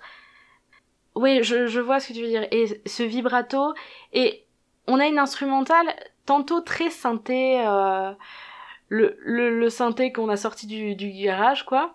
Et Ouais, un peu, un peu new wave. voilà, un peu new wave, exactement. J'ai cherché longtemps à me dire instrumental, trot, machin, qu'est-ce que. Voilà, new wave. Bah, surtout, euh, on, on- en a vu des morceaux comme ça de, de, de. Surtout, euh, c'est venu, enfin, j'ai en tout cas ce sentiment-là, euh, j'allais dire début des années 80, même, même plutôt milieu des années 80, en fait, où euh, entre, entre 84 et 85, tu as commencé à avoir des trucs qui étaient vraiment euh, euh, beaucoup plus électroniques et pas seulement empruntés à la culture américaine, parce que tu retrouves des morceaux de, de, trot où tu vas retrouver un style un peu justement anglais ou allemand, où, où tu avais quand même une, une, un- plusieurs groupes qui étaient très très euh, en, avance sur d'autres styles dont se sont d'ailleurs pas mal inspirés certains français euh, euh, en- en- entre 85 et 86 et, et c'est des trucs que tu retrouves un petit peu dans les styles musicaux coréens je trouve de l'époque enfin je sais pas ce que t'en penses toi Oui, mais le, lien avec le avec l'Europe et la musique européenne est assez fort dans les années 80. D'ailleurs, une des chansons résistantes en lien avec le, massacre de Gwangju, une- leur chanson de résistance est une reprise de Paul Naref. Donc, ah, ah bah alors, tu vois tu me ils- l'apprends je ils savais ont pas accès, ils ont accès à, à notre musique et on n'avait pas trop accès à la leur au final. C'est ça qui est. non c'est ça que je trouve dommage Ouais, ça va que dans un sens, et c'est vraiment dommage parce qu'on aurait pu, justement, parce que nous on l'avait avec euh, des Jean-Michel Jarre et tout, on aurait pu récupérer aussi euh, ça. Parce que c'est pas des choses qu'on n'aime pas, puisque justement on arrive à faire le parallèle avec plein d'artistes. Donc peut-être que ça nous aurait plu, peut-être aussi ça aurait permis une ouverture. Bon, c'était le passé, c'est comme ça, c'était il y a 40 ans. je, je vais dire un truc très jugeant, mais euh, dans la tête de beaucoup de Français, je, ne dis pas que tous les Français pensaient la même chose, hein, je suis pas en train d'essayer de, faire un vieux cliché pourri, mais en tout cas de, ce qu'on pouvait euh, lire à l'époque dans les médias, voir à la télévision, etc. C'est vrai que d'un côté, tu avais la France et ce qu'elle pouvait apporter, il y avait quand même un côté très chauvin, même si on aime bien gueuler sur, euh, ce qui se passe là. Il y avait les Américains qui représentaient euh, euh, culturellement le truc qu'on aimait bien descendre, mais qui était à la fois le truc, tu te dis, putain, le jour où tu as un Français qui tourne dans un film américain, c'était quand même la gloire, euh, etc. Et tout ce qui se passait euh, euh, en Asie en général, c'était quand même de la sous-culture. Idem pour l'Afrique. Et il y avait un truc un peu raciste et très jugeant, en fait, qui, était, qui émanait de, de, chez nous. Je rappelle, quand, quand, quand les dessins animés japonais sont arrivés, on parlait, ou de la musique japonaise, on parlait de japonaiserie à, l'époque, quand c'était diffusé dans les médias traditionnels français. Donc, euh, non, non, on était, je trouve, ça semble presque logique finalement que ce soit pas arrivé jusque chez nous parce que euh, parce que euh, des fois tu avais des mots euh, très laids comme comme nyakwe qui qui représentait un petit peu c'était un mélange vietnamien, chinois, coréen, japonais. Enfin, tu sais les gens aux yeux bridés, enfin ils sont pas comme nous quoi. Et et c'est vrai que si tu n'avais pas la curiosité de dépasser ces, ces phrases à la fois laides et très jugeantes qui, qui pouvaient émaner de, de choses que tu entendais partout, y compris dans, les cours d'école. hein, euh, combien de fois on a entendu euh, pour, pour rigoler les copains qui faisaient euh, les accents chinois ou africains parce que c'était rigolo de se moquer à l'époque. on lisait Tintin, et là encore, hein, c'est pas pour descendre la, bande dessinée franco-belge, mais c'est vrai que quand tu regardes Tintin au Congo, c'est pas c'est pas super ouvert pour la culture africaine. Ce qui culture africaine là encore qui veut tout rien dire parce que c'est un mélange de tellement de pays, de tellement d'ethnies différentes avec une histoire tellement riche que ouais c'est comme si tu parles du, du, continent asiatique, ça veut rien dire. Et euh, donc ouais peut-être que c'est normal que ce soit pas arrivé jusque chez nous parce que tout simplement je pense qu'on n'a pas ouvert la porte. Non mais déjà, euh, j'aime beaucoup Dorothée, hein. vraiment. C'est, je connais toutes ses chansons par cœur. Mais on revient sur Doro- Dorothée, c'est elle dans son émission vraiment qu'on a pu avoir la démocratisation des animés. Mais Dorothée, euh, quand on voit les clips ou même les interventions sur scène de certains de ses Tu, tu albums, pensais à la machine à valer exactement la machine à valer, ou regarde, je vais pas allez voir sur YouTube hein, ça y est cherchez la machine avaler avaler euh, comme avaler le je déglutis franchement allez-y Euh, il y a plein de chansons comme ça on, on s'en souvient sans s'en souvenir mais les C'est- années C'était 90 notre quotidien. c'était euh, c'était free hein. Et ça oui, effectivement, j'ai j'ai j'ai fait du solfège quand j'étais plus jeune et alors on nous apprenait Mozart, machin, Batin, Couffin, Britten. Mais alors l'Afrique, ça n'existe pas, la musique traditionnelle africaine. Pourtant, on a des cours sur la fierté et les alors là les asiatiques, alors c'est la gamme pentatonique et euh, l'Afrique, ils comprennent même pas ce que c'est la musique africaine euh, dans les les cours, je veux dire euh, de solfège et je trouve ça dommage parce que justement la gamme pentatonique ils considèrent que c'est une sous-gamme parce que il n'y a pas cette euh, on aime bien avoir cette note Il n'y a pas toutes les notes, madame. et les bémols et les comas et les machins. Mais donc en fait la gamme pentatonique elle est super intéressante. Elle est reconnaissable à l'oreille certes. Et et en fait c'est ouais c'est un peu c'est c'est pas noble en fait. Et moi ça ça me pose problème parce que du coup bah eux ils ont profité euh, voilà de je conseille beaucoup, je conseille toute ma vie, les trois séries Reply en Corée. C'est des dramas, hein, en 16 épisodes, machin, coréen, un peu gnangnan. Trouvable où aujourd'hui? Alors actuellement, à l'heure où je parle, ils sont sur Netflix, j'espère qu'ils vont pas les enlever. Euh, sinon, ils doivent être peut-être sur Viki, V-I-K-I, euh, voilà, la plateforme où on peut trouver des dramas japonais, coréens et des films. Euh, et chinois, et taïwanais, et machin beaucoup de choses. Mais euh, normalement, ils sont encore sur Netflix à l'heure à laquelle je, je prononce ces mots. Je les ai vus tout à l'heure. Alors, il y a trois replies. Le premier, en, qui, qui s'appelle Reply 1997, bon, bref, on va dire Reply 1997, euh, justement, qui se situe en 1997, le début. Et on voit la culture telle qu'elle était en Corée à l'époque. Et on se rend compte qu'on a l'impression... C'est exactement pareil que chez nous. Il y avait les boys bands et tout. Ça avait juste pas le même nom. Et euh, il y a 94, la deuxième qui est sortie, qui se passe en 94 où ils sont à la fac. Il y en a un qui s'appelle 88 et c'est celui qui m'intéresse le plus et je me souviens très nettement du générique de début du premier générique. On voit euh, plein d'images qui zappent à la télé et notamment du Sophie Marceau et tout. Ils regardent des films américains et tout euh, en VHS et tout ça. Et donc, ils avaient accès à cette culture parce que c'est cité dans leur euh, dans leur euh, drama et tout ça. Nous, euh, dans un film des années 80, on voit pas apparaître euh, quelqu'un qui va chanter du trot en Corée parce qu'on n'y avait pas du tout accès. Ah non. Et, et c'est vraiment, je trouve, dommage parce que c'est. je pense que ça aurait pu permettre de, de diversifier encore plus le paysage parce que de toute façon, les années 80, musicalement, c'était. Je dirais pas n'importe quoi, mais c'était tout. Il y avait de tout dans les années 80, on s'est lâché. je suis assez d'accord. C'est- aussi pour ça que c'est une de mes périodes préférées musicalement parlant. Pas, pas qu'elle était meilleure que les autres. hein. Le, je continue à penser que l'âge d'or de, de, de, de la musique type rock, c'est les années 70. Mais ça, c'est très personnel. Mais, euh, mais ce que j'aimais dans, dans la musique des années 80, c'est que, comme tu viens de le dire, en fait, tu passais d'un extrême à l'autre euh, en une station de radio et euh, il y avait quelque chose de, de magique. euh. Et, et puis, j'ai l'impression que tout le monde chantait euh, la princesse de Monaco, allez, comme un ouragan. Enfin, ouragan. Mais, euh, enfin, tout le monde avait, euh, se disait, Bernard Tapie aussi, enfin, tout le monde, a- le, le moindre présentateur télé, bon, maintenant on a Sandrine Quétier qui a un groupe de, de rock, évidemment, mais on a, tout le monde, à l'époque, se disait, allez, je sors mon 45 tours. Et je trouve ça génial.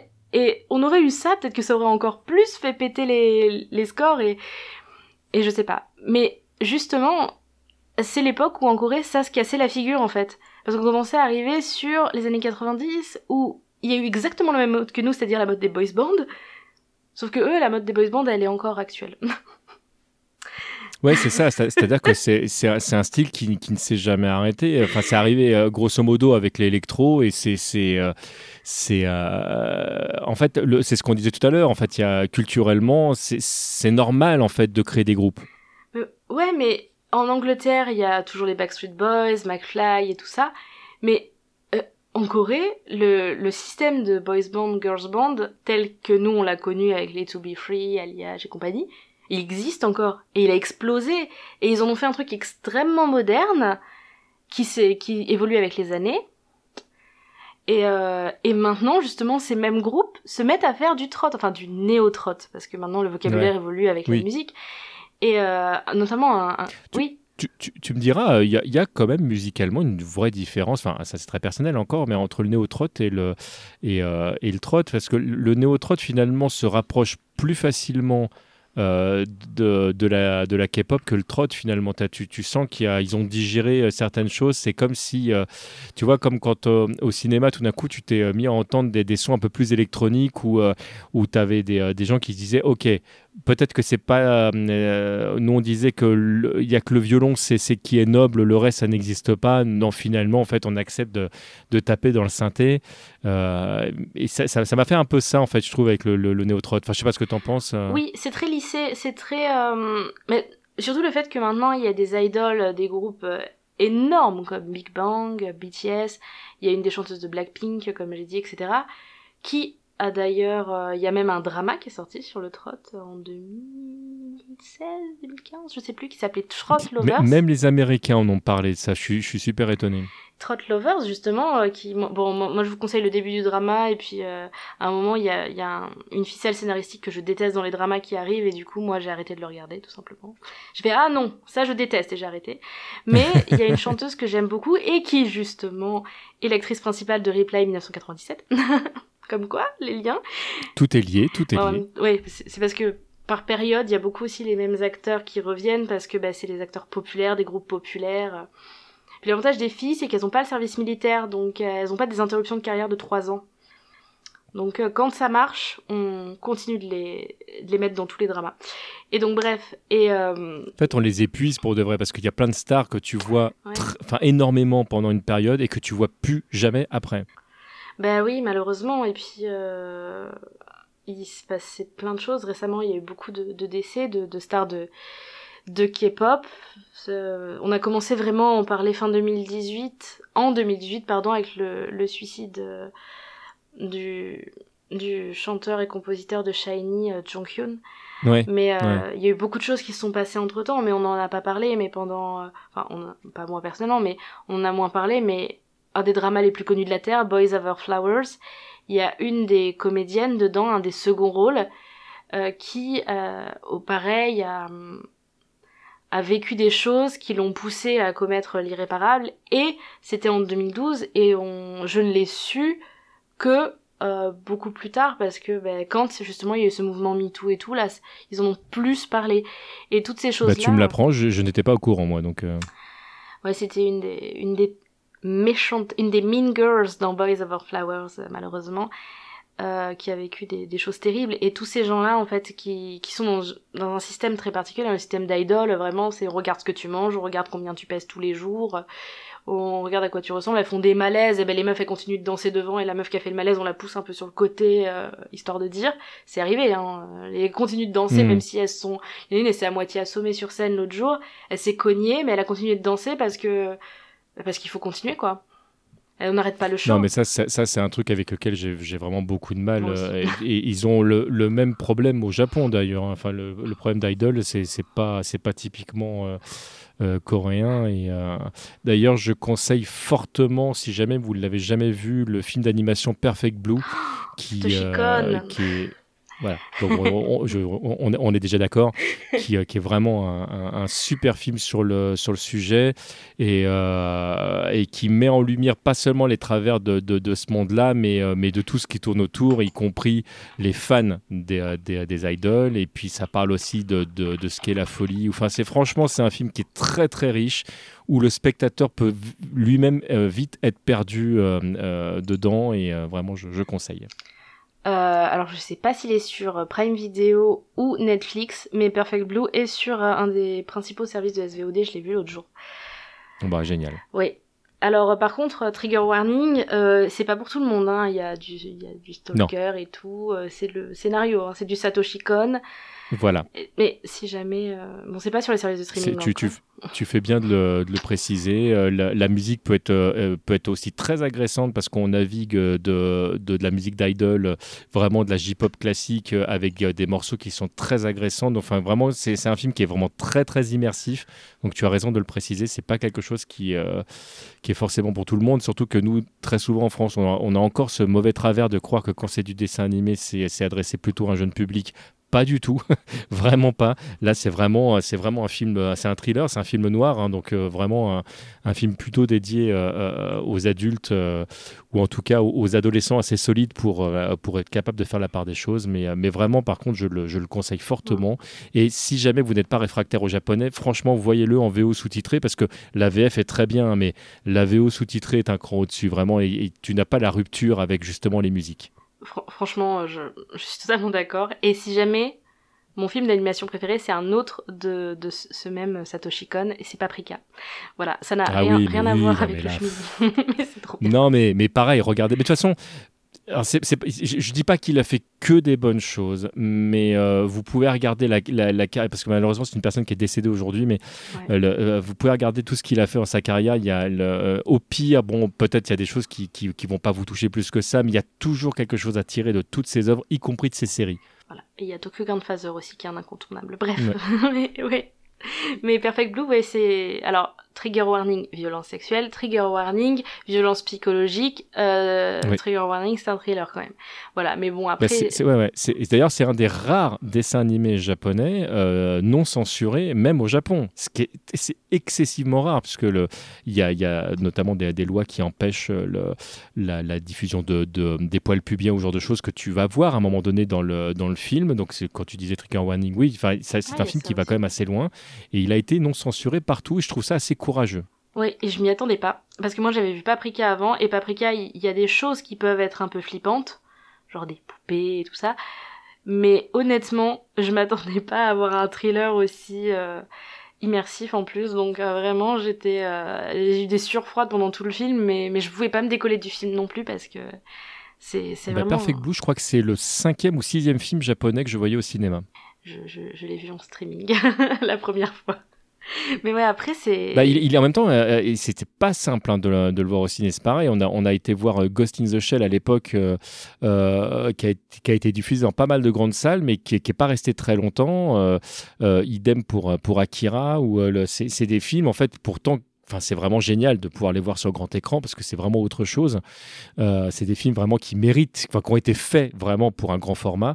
Mais, euh, mais voilà, bon, en France, c'était, c'était pas, c'était pas aussi simple que, que ça pourrait l'être aujourd'hui. Et surtout qu'à l'époque, on n'était pas trop dans les Peggy 16, machin, parce que en vrai, euh, Perfect ah, il, était, ils, sont, ils sont tous les trois ils étaient interdits au moins de 16 ans à leur sortie en, salle, si je dis pas de bêtises, parce que moi, je, me souviens que euh, Akira, quand il est sorti, j'avais pas encore mes 16 ans, j'avais, j'avais 15 ans, et que j'avais dû négocier avec. Euh, j'ai été voir ce film, euh, à, c'était à, Noisy-le-Grand, c'était l'UGC, c'était les arcades, j'étais en train de chercher le nom, et j'avais dû négocier avec le type de l'entrée en disant, mais j'aurai bientôt mes 16 ans.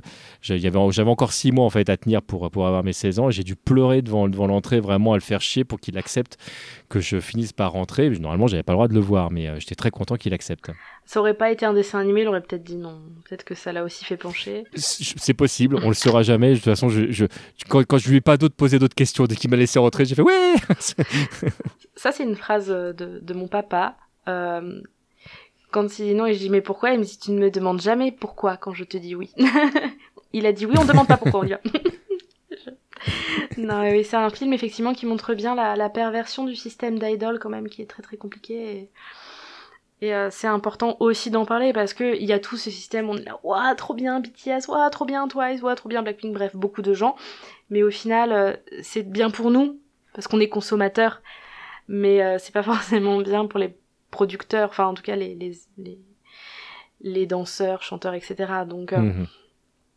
D'ailleurs, le, le, le trot, c'est sûrement pas vrai, mais a, a aussi cette aura d'être moins euh, un peu en fast.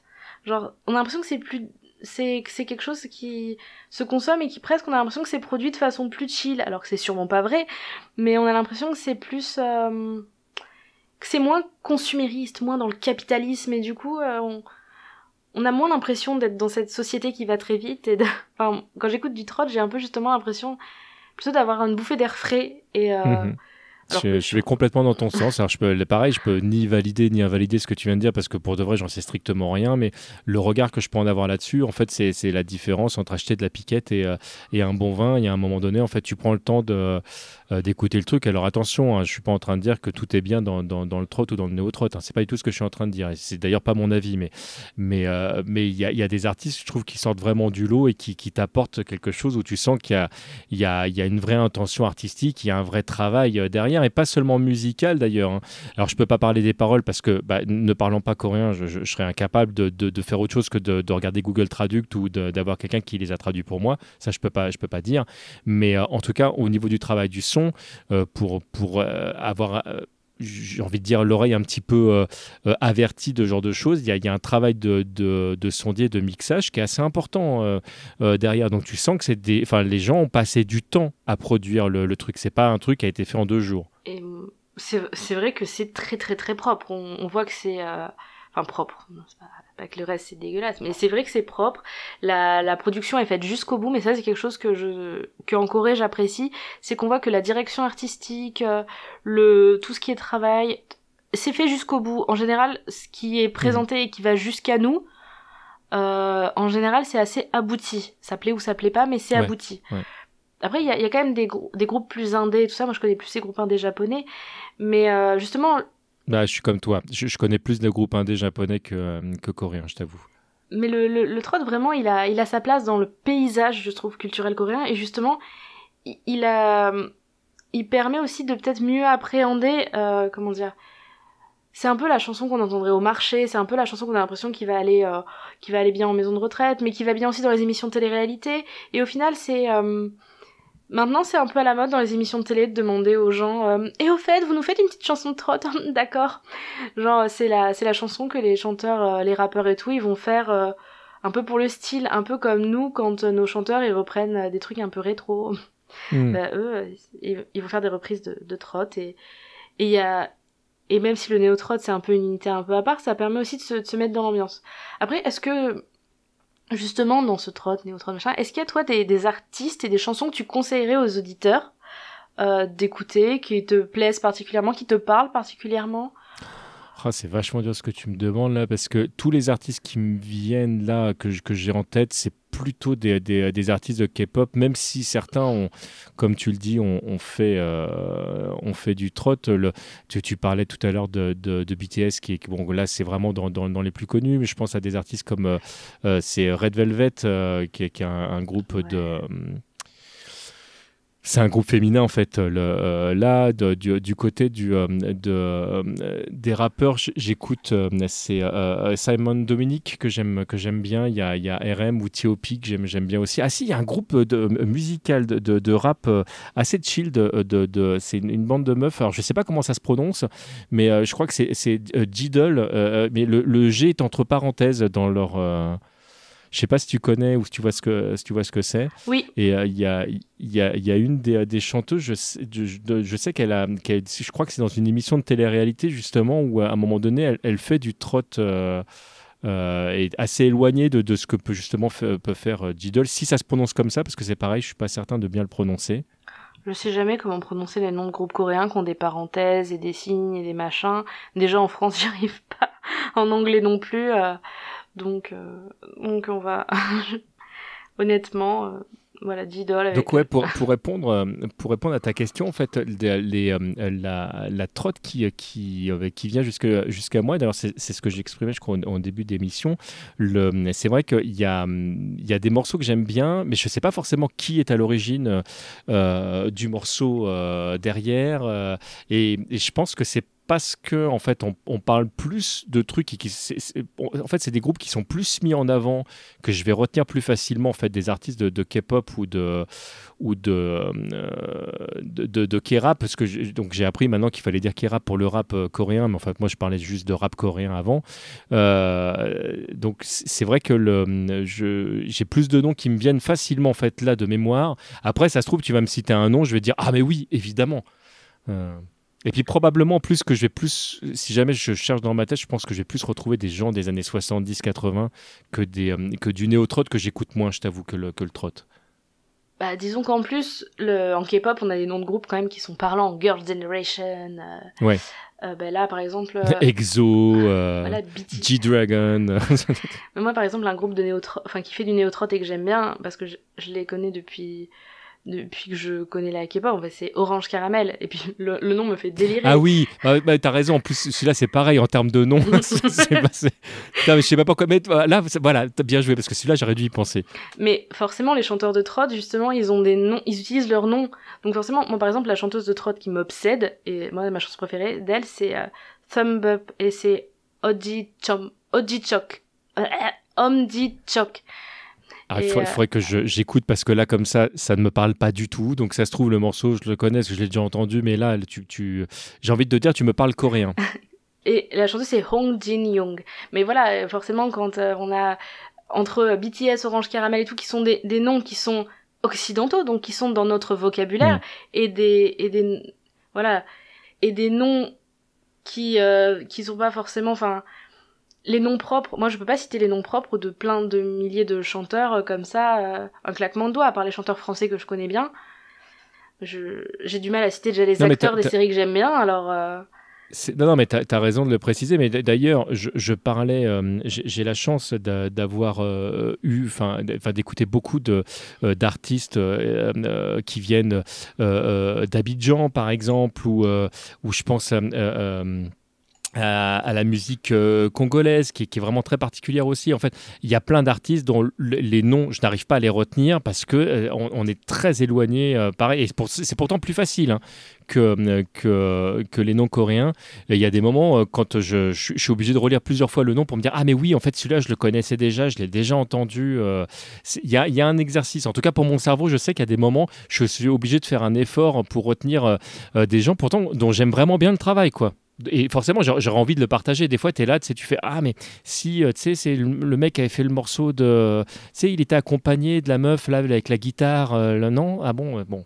Oui, bah forcément. Et puis on est passif dans le sens où bah, quand on connaît le nom de la chanson, on va chercher le nom de la chanson ou le ou alors on va regarder sur la playlist, on va chercher un petit peu, on va trouver. Mais une fois que c'est sur notre playlist, on va pas revérifier le nom de la chanteuse à chaque fois. Non, c'est comme les numéros de téléphone. Voilà. On retient plus les numéros de téléphone à cause de, de ces satanés mobiles. Honte à nous. voilà, on va par le numéro de, de mon papa, et le numéro du travail. Mais tu te rends compte que je me souviens de mon premier numéro de téléphone, qui était le 05 45 71. Alors vous dites, mais il manque des chiffres? Non, c'était mon premier numéro de téléphone. Ah, Parce que je suis vieux. ouais, d'accord. Moi, je me souviens de mon premier numéro de téléphone. Euh, qui n'est plus attribué, en tout cas plus à moi ou ma famille. Euh, mais ça ne me sert à rien, parce que ça fait 15 ans que je l'ai... Ça fait 10 ans que c'est plus mon numéro, mais... Par contre, il y a 10 chiffres. Voilà, c'est ça. Il y en a 10. Euh, mais ouais, non... euh, Espèce de jeune. Bon, ça, j'ai 32 ans. Euh, mais franchement, voilà, moi, c'est vrai que ma, la chanteuse que j'aime beaucoup en trot, mais par contre, c'est du trot un peu traditionnel, mais c'est une jeune, c'est Hong Jin Young. Et euh, après, euh, c'est un peu dansant. Il faudra, que tu nous partages euh, des, liens du coup. Mais je vais les, je vais les mettre en description parce que là. Euh, ah, trop bien, trop bien. Parce que là, euh, c'est très genre. Omdi, omdi, chok, omdi, omdi, chok. Salami, eh, C'est très genre, on a l'impression qu'on est à la fête, c'est la, la fête à mamie, quoi, mais moi j'adore. J'adore. Tu, disais très, très traditionnel. Ouais, parce que justement, elle a ce vibrato, genre. Bon, elle le fait pas avec une voix de mamie comme moi là, je parodie un petit peu en vrai Non, parce mais qu'elle que, mais que, que, que tu retrouves un peu d'ailleurs dans, dans certains styles chinois, justement, euh, dans, dans la manière traditionnelle que, euh, Oui. qu'on peut entendre dans certains styles euh, euh, musicaux chinois. Alors c'est pareil, hein, le, le style musical chinois, ça veut tout et rien dire, hein, parce que c'est, c'est extrêmement large déjà en, en termes de taille. Suivant les endroits, bah, ils chantent pas de la même façon. Et, euh, et puis, suivant les années, bah, évidemment, il s'est passé plein plein de choses. hein. Mais là, vraiment, j'entends vraiment style musique traditionnelle. D'ailleurs la, la pop et le, le rap chinois c'est ouf aussi. Ça c'est c'est Ah, ça, je suis bien d'accord. C'est vraiment fou. Enfin, non, c'est vraiment bien. Bah D'ailleurs, il y a pas mal de points communs, je trouve, entre certains styles de rap chinois et styles de rap euh, euh, coréen, Oui, parce que les. Je, N- pour- pour- notamment la nouvelle vague. pourtant, le, le chinois, c'est une langue qui est tonale, et le coréen, c'est une langue qui se rapproche plus du japonais dans la façon d'articuler. Alors, je, je, ouais, je, je parle pas, je parle pas en termes de, de sur le phrasé rappé en lui-même, Ah oui. mais plus musicalement parlant et dans le rythme. Oui, oui, je vois.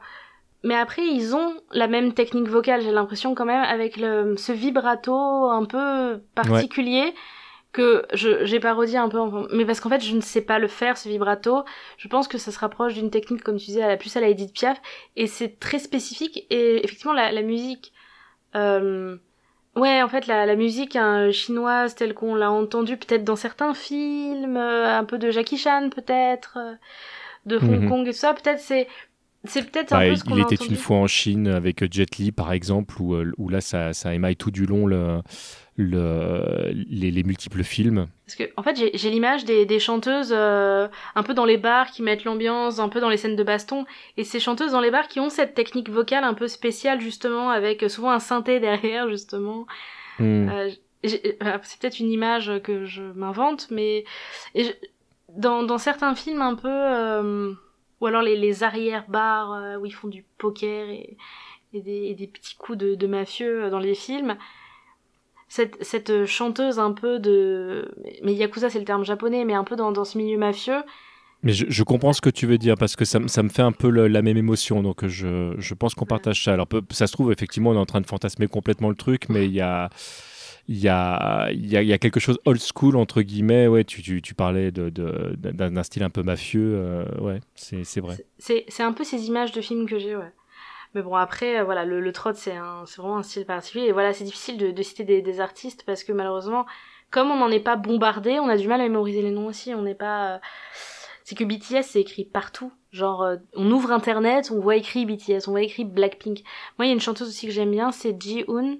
Euh, Eunji, je sais plus dans quel ordre ça se. C'est c'est pareil, là, il faudrait que tu, que tu me passes un lien après. je- Jung- Ouais, en fait, c'est- terrible parce que quand tu me don- donnes les noms comme ça, et là, c'est très, très égotique de ma part, mais, je suis presque honteux, en fait, des fois, de, ne- de ne pas retenir certains noms en me disant, bah non, si t'as aimé le truc, tu devrais faire l'effort quand même de retenir le nom. hein. Oh, mais c'est compliqué. Hein. C'est compliqué parce que en fait les, les noms qu'on connaît, c'est les noms des acteurs qu'on a vus, qu'on a cherchés. Parce que souvent quand on aime un acteur, on va regarder ce qu'il a fait à côté et tout, on finit par mémoriser certains noms et pas d'autres. Et il y a des acteurs que je que je confonds alors que je devrais pas. Non, mais comme, comme tu dis, après, effectivement, le fait, tu vois, si, si je pense à BY, c'est ultra facile à retenir. Parce que parce qu'en plus, c'est- écrit avec euh, notre alphabet. euh, c'est. Bon, il n'y a pas de problème, quoi. Et justement, moi, je vous conseille A-Pink. C'est un groupe de... Voilà, A-Pink, c'est facile à mémoriser. C'est un groupe que j'adore de K-pop. Et la chanteuse qui a fait dans le drama Trot Lovers, la chanteuse de Trot, c'est Jung Eunji, dont je parlais tout à l'heure. J'ai dit Blackpink, mais c'est parce que j'ai fourché. A-Pink, en fait, c'est... Voilà, c'est un groupe de K-pop euh, qui fait de la K-pop vraiment euh, chewing-gum, comme on appelle ça, la Ouais, K-pop bubblegum. Et en fait, elle, euh, elle, par contre, on la voit souvent faire du trot et tout ça. Et j'aime bien sa voix parce qu'elle a une voix pleine, un peu ronde, un peu chaleureuse. Elle me rappelle un alto. enfin, un alto. L'instrument, l'alto, elle me rappelle. Mais euh, franchement, non, j'aime, bien. Et euh, voilà, après, c'est vrai que c'est difficile de citer des coups de cœur parce que ben, j'ai le même problème que toi un petit peu. J'ai du mal à. Pour le coup, j'ai, j'ai, vraiment noté au fur et à mesure que ça me venait. Sinon... Ah bah moi, moi, je, vais te, je vais te citer les noms que j'ai retenus, enfin des, des morceaux que j'ai bien aimés avec des noms que j'ai retenus parce que c'est des noms de, de, de chansons euh, qui, qui, qui, sont dans ma langue. Tu vois, je parlais de, Red Velvet par exemple, j'aime bien euh, Peekaboo et j'ai trouvé le nom euh, vachement sympa à retenir en, plus parce que bah, c'est forcément une référence. Ils ont, elles ont chanté aussi euh, Psycho, des, des, des trucs comme ça. Donc forcément, le, je parlais d'Exo tout à l'heure, qu'on qu'on chantait Tempo par exemple. Là, c'est des artistes, les, les noms, je, les retiens parce qu'on est euh, une fois de plus dans, mon alphabet. Donc c'est vrai qu'ils ont fait, ils ont fait la moitié du travail pour de vrai. Bah oui. Et pourtant, justement, il y a des groupes qui, se, qui ont gagné en faisant ça. Par exemple, SNSD. Alors, euh, c'est Sonio. Euh, SN... À la base, il s'appelle, elle s'appelait SNSD euh, ou Soshi. Et euh, ça, je me souviens plus que ce que veut dire le nom. Donc, euh, c'était les Sonyo Shide. Voilà, SNSD. Sonyo Shide. Et sauf que nous, on les connaît sous le nom de Girls' Generation. Parce que forcément, euh, Sonyo Shide ou Soshi, c'est peut-être moins facile à mémoriser pour le grand public que nous sommes, nous. nous, on les connaît sous le nom de Girls' Generation. Alors que en Corée du Sud, on les trouve plus facilement au nom de SNSD. Enfin, c'est plus facile à, Ouais, à ouais, exporter pour, pour nous, en fait. Et, euh, et d'ailleurs, pour leurs 15 ans, là, elles se, elles se réunissent euh, pour faire ainsi. Là, elles font un comeback. C'est ça qui m'a mis d'ailleurs l'idée. Et il y a un groupe qui s'appelle Girlfriend. Mais en fait, euh, c'est les Yoja Chingu. Ça veut dire la même chose. Mais Yoja Chingu, ça, ça me fait marrer parce que tu dis, pardon, je te laisse terminer. Non, non, vas-y. Non, ça me fait marrer parce qu'en fait, en fait, pour de vrai, les, Japonais ont, cette même problématique. Euh, euh, je pense à, une société comme Capcom euh, dans, le monde du jeu vidéo qui a, toujours eu un nom que les gens ont retenu parce qu'en fait, il est très accessible et, et à son concurrent direct de l'époque qui était qui, était SNK, qui de base s'appelait Shin Nio Kikaku. Et c'est vrai que quand ils ont transformé ça en SNK, tout le monde a retenu la marque en tout cas les, les gens qui aimaient ce style de, de, de jeux vidéo, c'était beaucoup plus facile à retenir pour nous. Exactement. c'est, c'est-à-dire que c'est, normal. Si, ça rentre dans une oreille et ça ressort par l'autre, c'est pas la peine. Donc, euh, donc je, je comprends. Hein, euh, ça, ça, nous ça nous arrive de. Mais après, nous, nous, on a été très loin dans, dans la traduction des fois de, certains trucs pour que ça soit francisé, mais bon. Là, déjà, Girls' Generation, BTS, c'est beaucoup des noms qui sont, qui sont anglais. Et même, il y a des gens, il y a des chanteurs et ça qui ont des pseudos aussi anglais, genre euh, Jenny et tout ça. Mais après, il y a beaucoup d'artistes aussi coréens qui sont, qui ont une double nationalité, notamment coréano-australien ou euh, australo-coréen. Ouais, et puis tu, tu, tu sens la volonté aussi d'une carrière éventuellement internationale. hein. Il y, en- a qui, qui, qui, euh, qui ne s'en cachent pas. Et je- moi, c'est un truc que je peux parfaitement comprendre. Bah Voilà, par exemple, dans les fameuses SNSD que je disais, il y en avait une, c'est Jessica. Mais c'est son vrai nom, Mm. parce que voilà, mais, euh, mais c'est mais c'est souvent maintenant que justement on n'essaye pas d'avoir le nom forcément coréen, on garde le nom Jessica, alors que souvent les gens ils ont un nom coréen et un nom américain quand ils ont une double nationalité. Mais euh, bon après voilà, c'est encore autre chose, mais ouais. mais je, je m'égare, bon, je pars dans tous les sens, moi, faut pas que je parle. Mais voilà. Euh, Je, je ne t'ai- en même temps, je t'ai pas aidé. Euh, voilà. Après, euh, après, on pourrait presque faire une cover. Non, je. Euh, J'ai envie. Mais euh, Ah, me lance pas. hein. bah, on peut faire une cover. Hein, L'épisode, il sort le 14 Ah, si, t'as si, si pas peur, hein, moi, je le- couper pas de problème. Mais genre, ouais, on peut. Moi, j'ai pas peur. Alors, toi, toi, je sais en plus que t'en es capable. hein. Je- je- Alors là, les, les gens ne le savent pas, mais je t'ai entendu chanter euh, euh, du coréen euh, à Podren. Donc, donc je, non, je sais que tu es capable. Mais je parle un peu coréen. Mais par contre, je, je chante plus en français en anglais, normal. Tu vois. mais vas-y.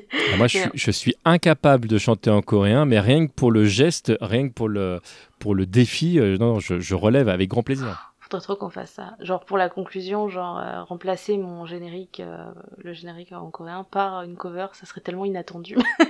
C'est- enfin je, me- je me, l'étais noté, hein, euh, genre proposer à TMDJC pour la sortie de l'épisode euh, de faire une cover, c'est marqué dans le conducteur. hein.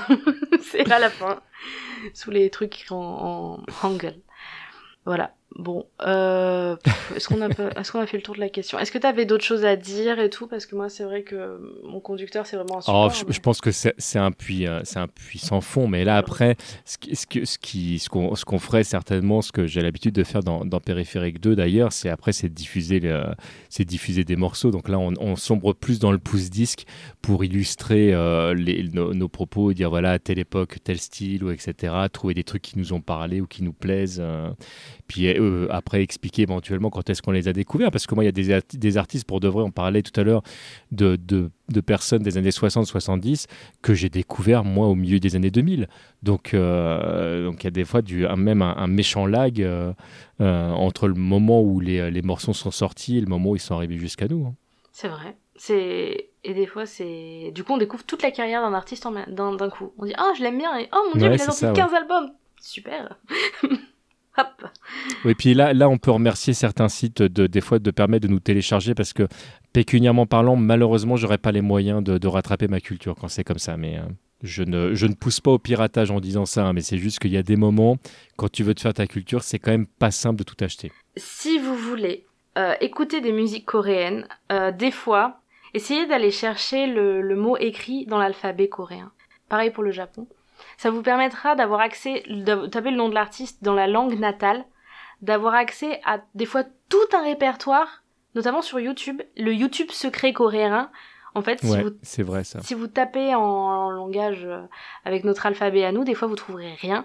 Mais si vous tapez le nom de l'artiste en hangul, c'est sur sa page Wikipédia en général, euh, vous copiez-coller, vous allez tomber sur le YouTube coréen. Et là, c'est pas la même, vous allez pouvoir tomber sur des perles, les covers et tout, machin, les émissions de télé. Avec, avec des gens qui se sont embêtés à faire des playlists parfois, euh, ou euh, si jamais vous vous mettez en lecture, enfin vous êtes parti pour des heures. hein. Franch- franchement, ouais.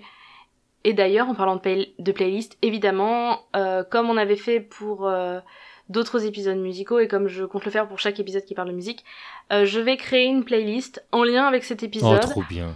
où on Oh, va mettre bien. tous les deux nos coups de cœur et euh, voilà ce qu'on voulait vous faire écouter. Comme ça, euh, parce que forcément quand on parle au milieu de l'épisode, vous allez, vous, des fois vous notez dans votre tête, mais euh, clairement ça fait une heure et demie qu'on parle.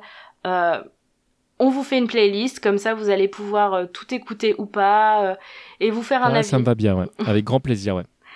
Donc, euh, donc voilà, donc euh, ça vous permettra aussi vous de vous faire un avis. N'hésitez pas à nous dire ce que vous en avez pensé. Ah, vous dites n'importe quoi, je suis pas d'accord. voilà. Euh, ben, je pense qu'on a fait, on n'a pas du tout fait le tour, mais en fait, euh, on peut faire 600 fois le, le tour, hein, de, de- si on veut. Oui, oui, c'est ça. Après, c'est que c'est, en fait, ça, ça, ça n'a pas de fin. Il faudrait faire plusieurs émissions après, et, euh, et il faudrait faire un truc régulier où après ça devient de la radio, parce que du coup après on arrive avec nos, nos morceaux de la semaine. Il y a, il y a d'autres podcasts qui font déjà ça très bien. il y en a beaucoup déjà des Ah, en, en coréen, je sais pas s'il y a, s'il y a les tympans. un truc régulier comme ça. euh, je- je- en tout cas, j'ai pas entendu encore. Hmm, En coréen, sur un format régulier, non. Par contre, les tympans de Magellan avaient fait un épisode sur la Corée. Euh, je dis pas de bêtises, il y a peut-être deux Ah, ans. tu me l'apprends, je l'ai pas entendu. Euh, donc, euh, j'avais d'ailleurs envoyé un morceau, je crois, pour la playlist du public. Euh, mais il me semble bien que les tympans de Magellan avaient fait un épisode sur la Corée. Mais voilà, oui, effectivement, c'est quelque chose de ponctuel. Après, la Corée, il y a, il y a quelques podcasts sur le thème, notamment Mes Madeleines coréennes, dont j'ai Mhm, parlé à ouais. l'épisode précédent, qui est sorti en mai. Donc, euh, de Aline, mais qui explore des dramas et euh, un peu sous le prisme de la société, etc. Mais Ouais, ouais. Un- sur la musique coréenne, non, pour l'instant, je connais pas de, de podcast. C'est bien ce qui me semble. Mais sur les applis de podcast, il y a des émissions de radio coréenne. Mais bon, il faut parler coréen. Et je peux vous en conseiller si vous Bon, écoute, si c'est une entrée après pour écouter de la musique coréenne, pourquoi pas. Hein. Voilà, mais déjà, quand euh, on commence à taper des mots-clés en coréen, on tombe sur euh, les émissions de radio filmées, euh, les émissions de télé-réalité où ils, font des, ils se font des kiffs à chanter n'importe quoi et tout. Donc, c'est intéressant de, de fouiller, de se laisser porter de lien en lien. Et euh, et il y a des chaînes très très drôles aussi sur le YouTube coréen, notamment les Avengers du nettoyage, où il y a des mecs euh, qui nettoient des appartements horriblement cracra, vraiment horriblement cracra, mais genre euh, dans des claquettes Adidas. Alors moi, à chaque fois, ça me fait trop rigoler. Genre, ils marchent, ils sont ah non Et puis, voilà, c'était ma recommandation d'ailleurs, c'est le point. Et, et toi, as-tu des recommandations à faire pour conclure cet épisode? Que des, gens qui nettoient des appartements. Euh, ah ah, bah si jamais vous l'avez pas vu, euh, euh, regardez Squid Game. Franchement, c'est c'est une bonne entrée en matière pour pour la culture coréenne parce que c'est assez international pour que ce soit accessible, je pense, à tout le monde. Malgré tout, il y a vraiment des codes qui sont typiquement euh, euh, coréens. Enfin, nous, on n'aurait pas les mêmes réactions sur les mêmes choses. Et, euh, et si vous avez envie de faire l'effort, bah regardez-le en VO sous-titré. Euh, Squid Game est disponible sur Netflix en termes de plateforme de SVOD. Si jamais vous avez Netflix, voilà. C'est d'ailleurs, je crois que c'est une série Netflix. Je crois que c'est une série Netflix, ouais. Il y a une saison 2 qui est prévue, si je dis pas de bêtises. Ah oui, je, je suis un peu frileuse des, des séries Netflix qui ont plusieurs saisons. Des fois, ça part un peu.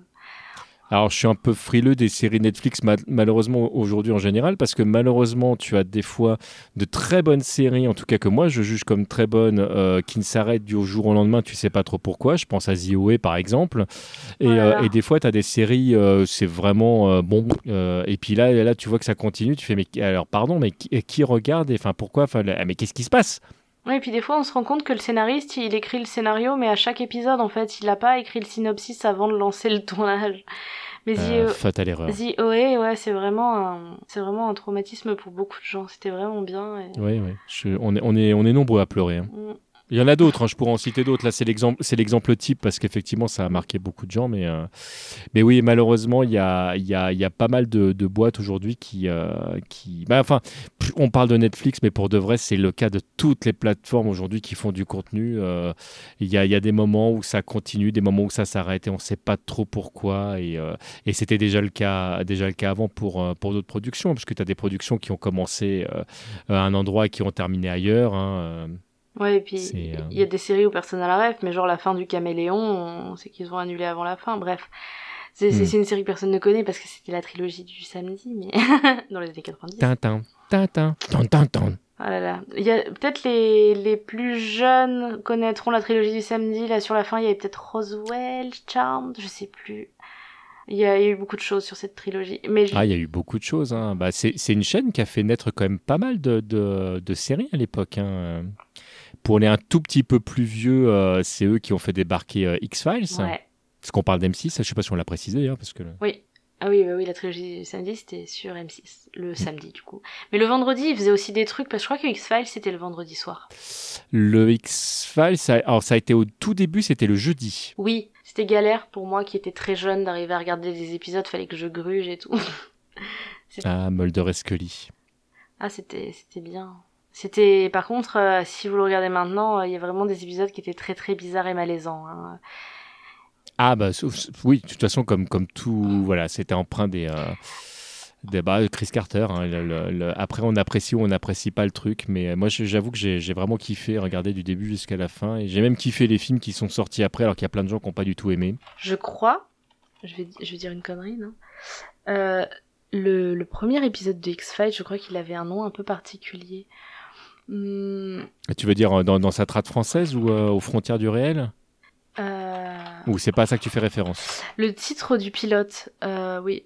Ah, c'est pas Nous ne sommes pas seuls, un truc comme ça Non, c'est l'épisode 2, ouais, voilà. Non, ouais, je m'en souvenais que l'épisode 2, il s'appelait Gorge Profonde, Deep Throat. Ah oui, gor- Oui, oui, ça- gorge profonde, parce qu'en fait, Deep Throat, c'est le nom du, de, de l'un des, des personnages qui est, qui est censé aider Mulder dans, dans sa quête. Ouais, mais moi ça m'avait euh, ça m'avait tiqué parce que c'était mes débuts sur internet quand j'ai découvert cet épisode et euh, et du coup c'est c'était aussi un, un nom qu'on en voyait beaucoup passer sur internet et à l'époque je savais pas du tout ce que ça signifiait. Voilà. Donc euh, c'était le genre de recherche Google Voilà, qu'il ne fallait ouais. pas faire. Voilà, c'est le, le- alors, ouais, parce que gorge profonde peut avoir évidemment euh, plusieurs euh, plusieurs euh, explications et c'est vrai que dans le domaine de la pornographie, on n'est pas du tout dans la même imagerie, vous l'aurez bien compris. Euh, Pour ceux qui ne connaissent pas le terme, en fait, euh, le je vous laisserai faire votre, votre propre expérience, mais, euh, mais là on est, on est dans des rapports bucogénitaux alors que c'est vrai que le, le X-Files on est dans autre chose, même, même s'il y a une référence euh, très clairement, mais c'est parce qu'en fait c'est l'une des rares personnes à parler de quelque chose qui est secret. Donc euh, la gorge profonde, là c'était dans, dans le sens, euh, bah, elle, elle- va dire des choses, sauf qu'en fait véritablement dans la série on se rend compte qu'elle ne, il en dit pas tant que ça en fait, il ne dit que ce qui l'intéresse. Non, et puis la série avait un petit peu été abrégée. Enfin, le fil rouge de la série, euh, qui est très intéressant, avait été un petit peu zappé sur la fin. C'était beaucoup le cas des séries qui étaient nées dans les années 90. On avait un giga fil rouge, genre le caméléon, c'était le père de Jarod et tout ça. Le, la famille de Jarod. Et au final, ben, on- souvent on perdait ce fil rouge. Et moi, le problème, c'est qu'en cherchant des épisodes, j'avais eu des mauvaises surprises en fait. Justement, ça m'était arrivé de, comme on parlait de l'internet d'il y a quelques années, c'est vrai que ça m'était arrivé d'avoir des mauvaises Mhm. surprises en cherchant des trucs sur internet de façon tout à fait euh, innocente. Donc voilà, D'accord, je vois ce que tu veux dire, de ne pas tomber sur les bons films. voilà. Donc si vous cherchez X-Files, j'ai eu du bol, ça m'est jamais arrivé moi ça, c'est le genre de truc. Il m'est arrivé plein de trucs chelous sur internet, mais ça j'ai jamais eu. une petite anecdote, euh, je jouais à Final Fantasy X quand j'ai acheté la PlayStation 2 et euh, mes parents ont voulu être gentils et m'imprimer des images de Final Fantasy X euh, pour que je mette dans mon bureau, dans mes classeurs et tout, bah j'aimais bien. Et donc ils ont tapé Final Fantasy X, parce que 10 en latin ça se faisait avec un X. Mais parce que c'est comme ça que ça s'écrivait sur la jaquette du CD. oui, c'est vrai. Sauf que c'est vrai. Sauf que maintenant, si on tape Final Fantasy X, ben, le Google, il va tout de suite euh, filtrer tout seul. Mais à l'époque, mes parents, ils sont un peu tombés sur la version sans filtre. Ils m'ont dit, Alexandra, en fait, euh, on a cherché ton jeu, on n'a pas trouvé ton jeu. J'ai trouvé ça très drôle. Enfin, je trouve ça très drôle maintenant, mais à l'époque, j'étais là. Ah, désolé. Et voilà, donc c'est vrai que voilà, c'est une anecdote un peu. Mais c'est ça. Et c'est vrai que ça me rappelle beaucoup. Et, X-Files, vraiment, ça m'a marqué ça parce que je, je suis tombée sur. et il me semblait bien que j'étais tombée sur un truc qui était pas X-Files. Parce qu'en plus, X-Files, Mais ouais, non, mais t'as, t'as le de X, le de X Files, euh, effectivement, ouais, qui. euh, Mais de toute façon, enfin, là, c'est pareil. Un, un jour, ça, il faudra qu'on se réunisse peut-être pour en parler. Mais du côté de la de la de la production euh, pornographique euh, coréenne, japonaise, où il y, aurait pas mal de trucs à dire, parce que c'est pareil, c'est euh, c'est encore autre chose que chez nous. Et c'est très très différent entre le Japon et la Corée. Hein. C'est très. Ah, hop, alors là, pour le coup, complètement. Ouais.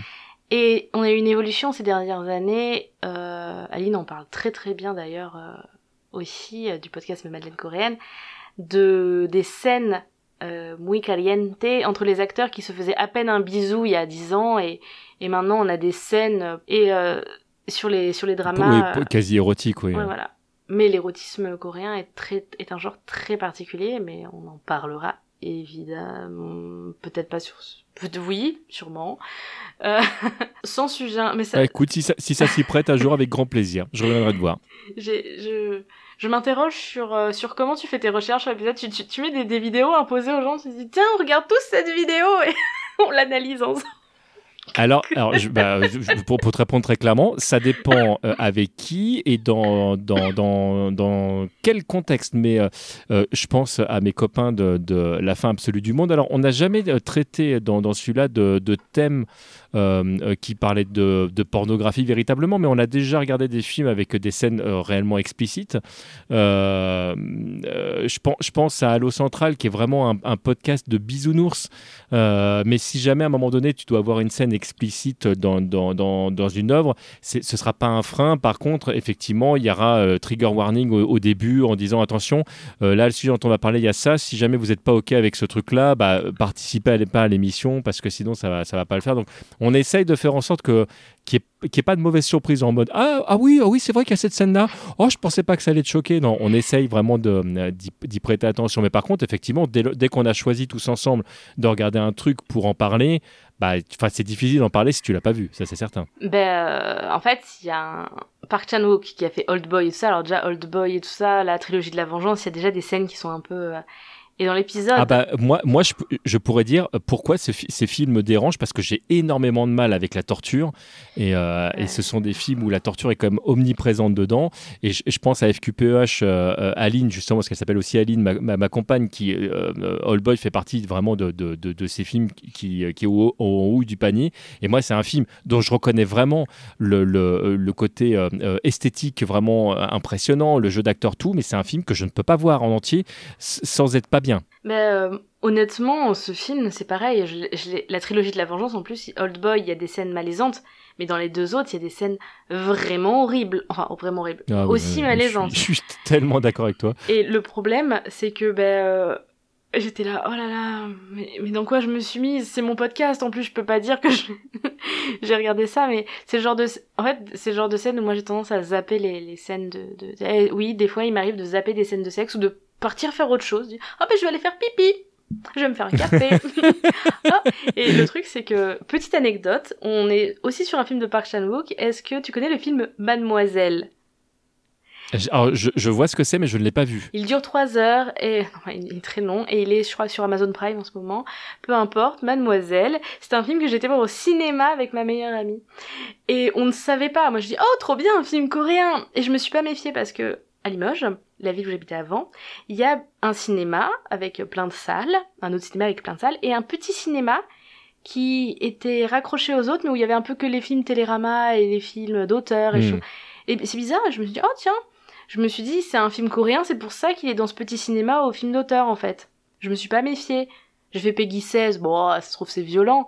Pas du tout. Enfin, il y a de la violence, mais Mademoiselle, c'est un film avec beaucoup de scènes érotiques, voire euh, presque pornographiques, euh, Peggy 16 au moins, avec Ouais. beaucoup d'allusions à des thèmes euh, très érotiques, euh, c'est très graphique, des scènes saphiques et tout. Moi, j'étais à côté de ma, ma pote. Et je disais que des conneries parce qu'au final, c'était un peu malaisant quand même. On était là. euh, J'avais l'impression de regarder un, un film porno avec une pote et c'était très bizarre. Du coup, je disais que des conneries. Je disais, T'as- ah, t'as vu euh, le rempotage de la plante derrière Je savais pas quoi. Et derrière moi, il y avait une famille qui s'y attendait pas du tout. Ils sont sortis au milieu de la séance et j'ai vu qu'ils avaient un enfant de, de genre 10 ans avec eux. Ils se sont dit, oh là là, mais qu'est-ce qu'on va Ah, aller voir? Dur. Parce que l'enfant, il a, Ah ouais, je- dur. Je sais pas qui a eu l'idée dans la famille de dire oh un film asiatique mais quelle bonne idée. Et ils sont partis au milieu de la séance et moi j'étais là, Oh, quand même on va pas partir. Oh, c'était- plus ça avance, plus plus euh, il y a des scènes. Et j'étais, oh, fou, là.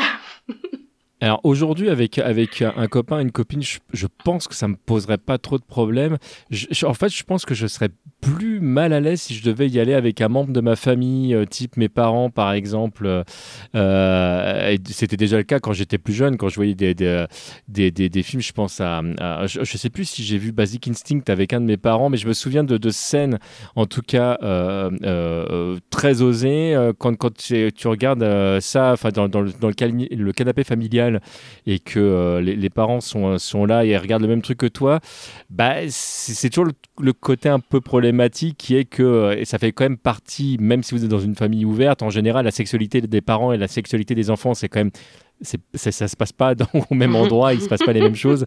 Donc, euh, c'est vrai que tout d'un coup, de voir ce même truc, il y, a une, sorte de silence un peu gênant. euh, ouais, j'ai la chance d'avoir moins de problèmes avec, euh, avec mes potes, euh, que ce soit des, hommes ou des femmes.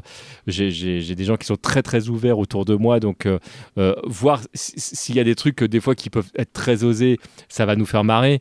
C'est le côté un peu parce que bon, mais on, on c'est clair que il y a des trucs c'est plus facile à voir quand tu es seul ou avec avec quelqu'un euh, ou avec qui tu, tu partages complètement le truc pour profiter de l'entièreté de ce qui est de, de, de, ce qui est en train de se passer sans que tu sortes du, du propos quoi.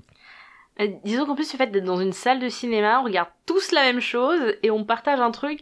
Et enfin, mademoiselle, euh, par Chalmou qui s'est lâchée, hein. euh, Enfin, il y, a genre- il y a l'imagerie parce que il y a des personnages japonais, des personnages coréens et l'imagerie érotique japonaise telle qu'on la connaît, hein. euh, Voilà, les des poulpes, des calamars. Alors déjà dans le Oui, boy, oui. il en bouffe un cru, mais là il y en a un. gé- Ah non, c'est une. Qu'est-ce qui fait de l'encre noire? Squid? Euh, Pieuvre? Je sais pas. Ah, c'est le poulpe. C'est le poulpe? Il y a un grand poulpe. euh, oh là là. Il y a, il y a des scènes, mais, mais vraiment, c'est, c'est vraiment que c'est des scènes qui sont à rallonge. Et tu dis, oh là là, dans une salle de cinéma. Mais après, ça a été pour enregistrer le podcast parce que on était à distance et il suffisait juste de pas faire allusion à certains trucs si on voulait pas que ça arrive. mais quand on est dans la salle de cinéma, on, on y est. On- voilà, on va pas. Puis moi, c'est trop mignon. puis à l'époque, j'étais pas, j'avais pas l'abonnement UGC, donc vraiment, j'étais oh là là, j'ai payé. euh, tant pis, je finis mon assiette. voilà, Le classique. Voilà.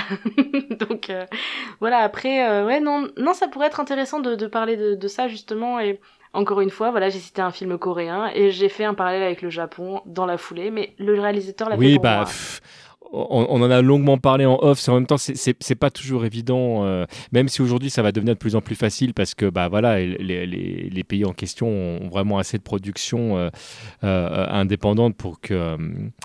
Euh, pour que ce soit viable, mais c'est vrai que, euh, euh, bah, en tout cas, que ce soit pour, la, pour le trot, la, la- la K-pop ou même certaines œuvres euh, cinématographiques, il y, a- y a des liens évidents avec d'autres pays. Donc, le Japon particulièrement, mais, mais pas que, on en a parlé. hein. Bah, mal- enfin, pas malheureusement d'ailleurs. C'est comme nous avec l'Allemagne, l'Italie, l'Espagne, voilà, les pays Tout à voisins. fait, ouais. hein, les pays voisins.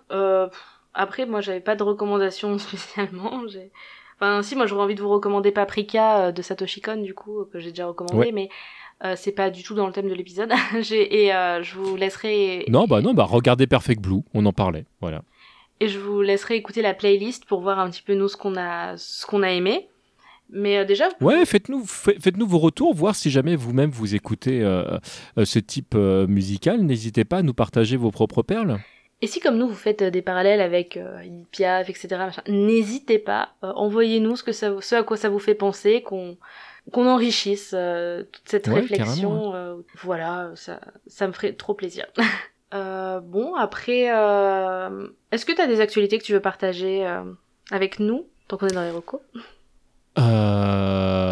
Alors, je- je- ah oui, tu- on- si je dis pas de bêtises, il y a un nouveau périphérique 2 qui ou va Oui. sortir ou devrait être sorti euh, euh, il y a peu. J'ai un, petit podcast mensuel si jamais vous aimez l'univers du MCU qui s'appelle euh, Timeline 199 999 qui est un, un truc a- assez concept puisque en fait je suis parti du principe j'ai des gens autour de moi très souvent qui me disent mais attends mais tel événement c'est passé quand déjà? Parce que du coup pour voir tel film faut savoir quoi et en fait j'ai juste fait une timeline et je place les événements quand est-ce qu'ils enfin quand ils sont arrivés.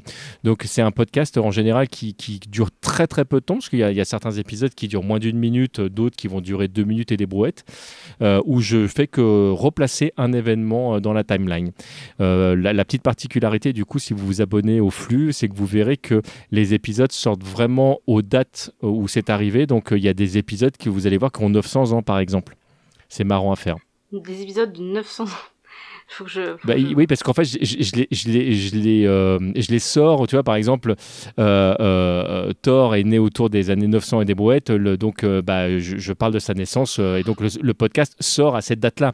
Donc, forcément, il est antidaté. D'accord. Ah, d'accord, ok. Ah, c'est trop drôle. Oui, j'ai trouvé ça très marrant Ah. à faire. D'accord, j'avais pas compris l'épisode qui avait 900 ans. D'accord, ah, c'est ah, c'est trop rigolo. Ah, j'aime bien. Mais du coup, c'est pas trop gênant pour écouter les épisodes parce que du coup, l'ordre il se modifie tout le temps, les épisodes. Je, je, pense que ça pose problème à certaines, certaines applis. Apple a beaucoup de mal avec ça, par exemple. Donc, en fait, en général, il, euh, il retraduit ça avec des dates euh, plus modernes. Euh, Podcast Addict n'arrive pas à remonter au-delà de, de l'an 1000, je crois. Donc, mes, mes épisodes qui parlent du Big Bang, par exemple, doivent avoir un peu plus de 1000 ans, alors qu'on sait que bon, bah, c'est arrivé il y a plus de 1000 ans quand même.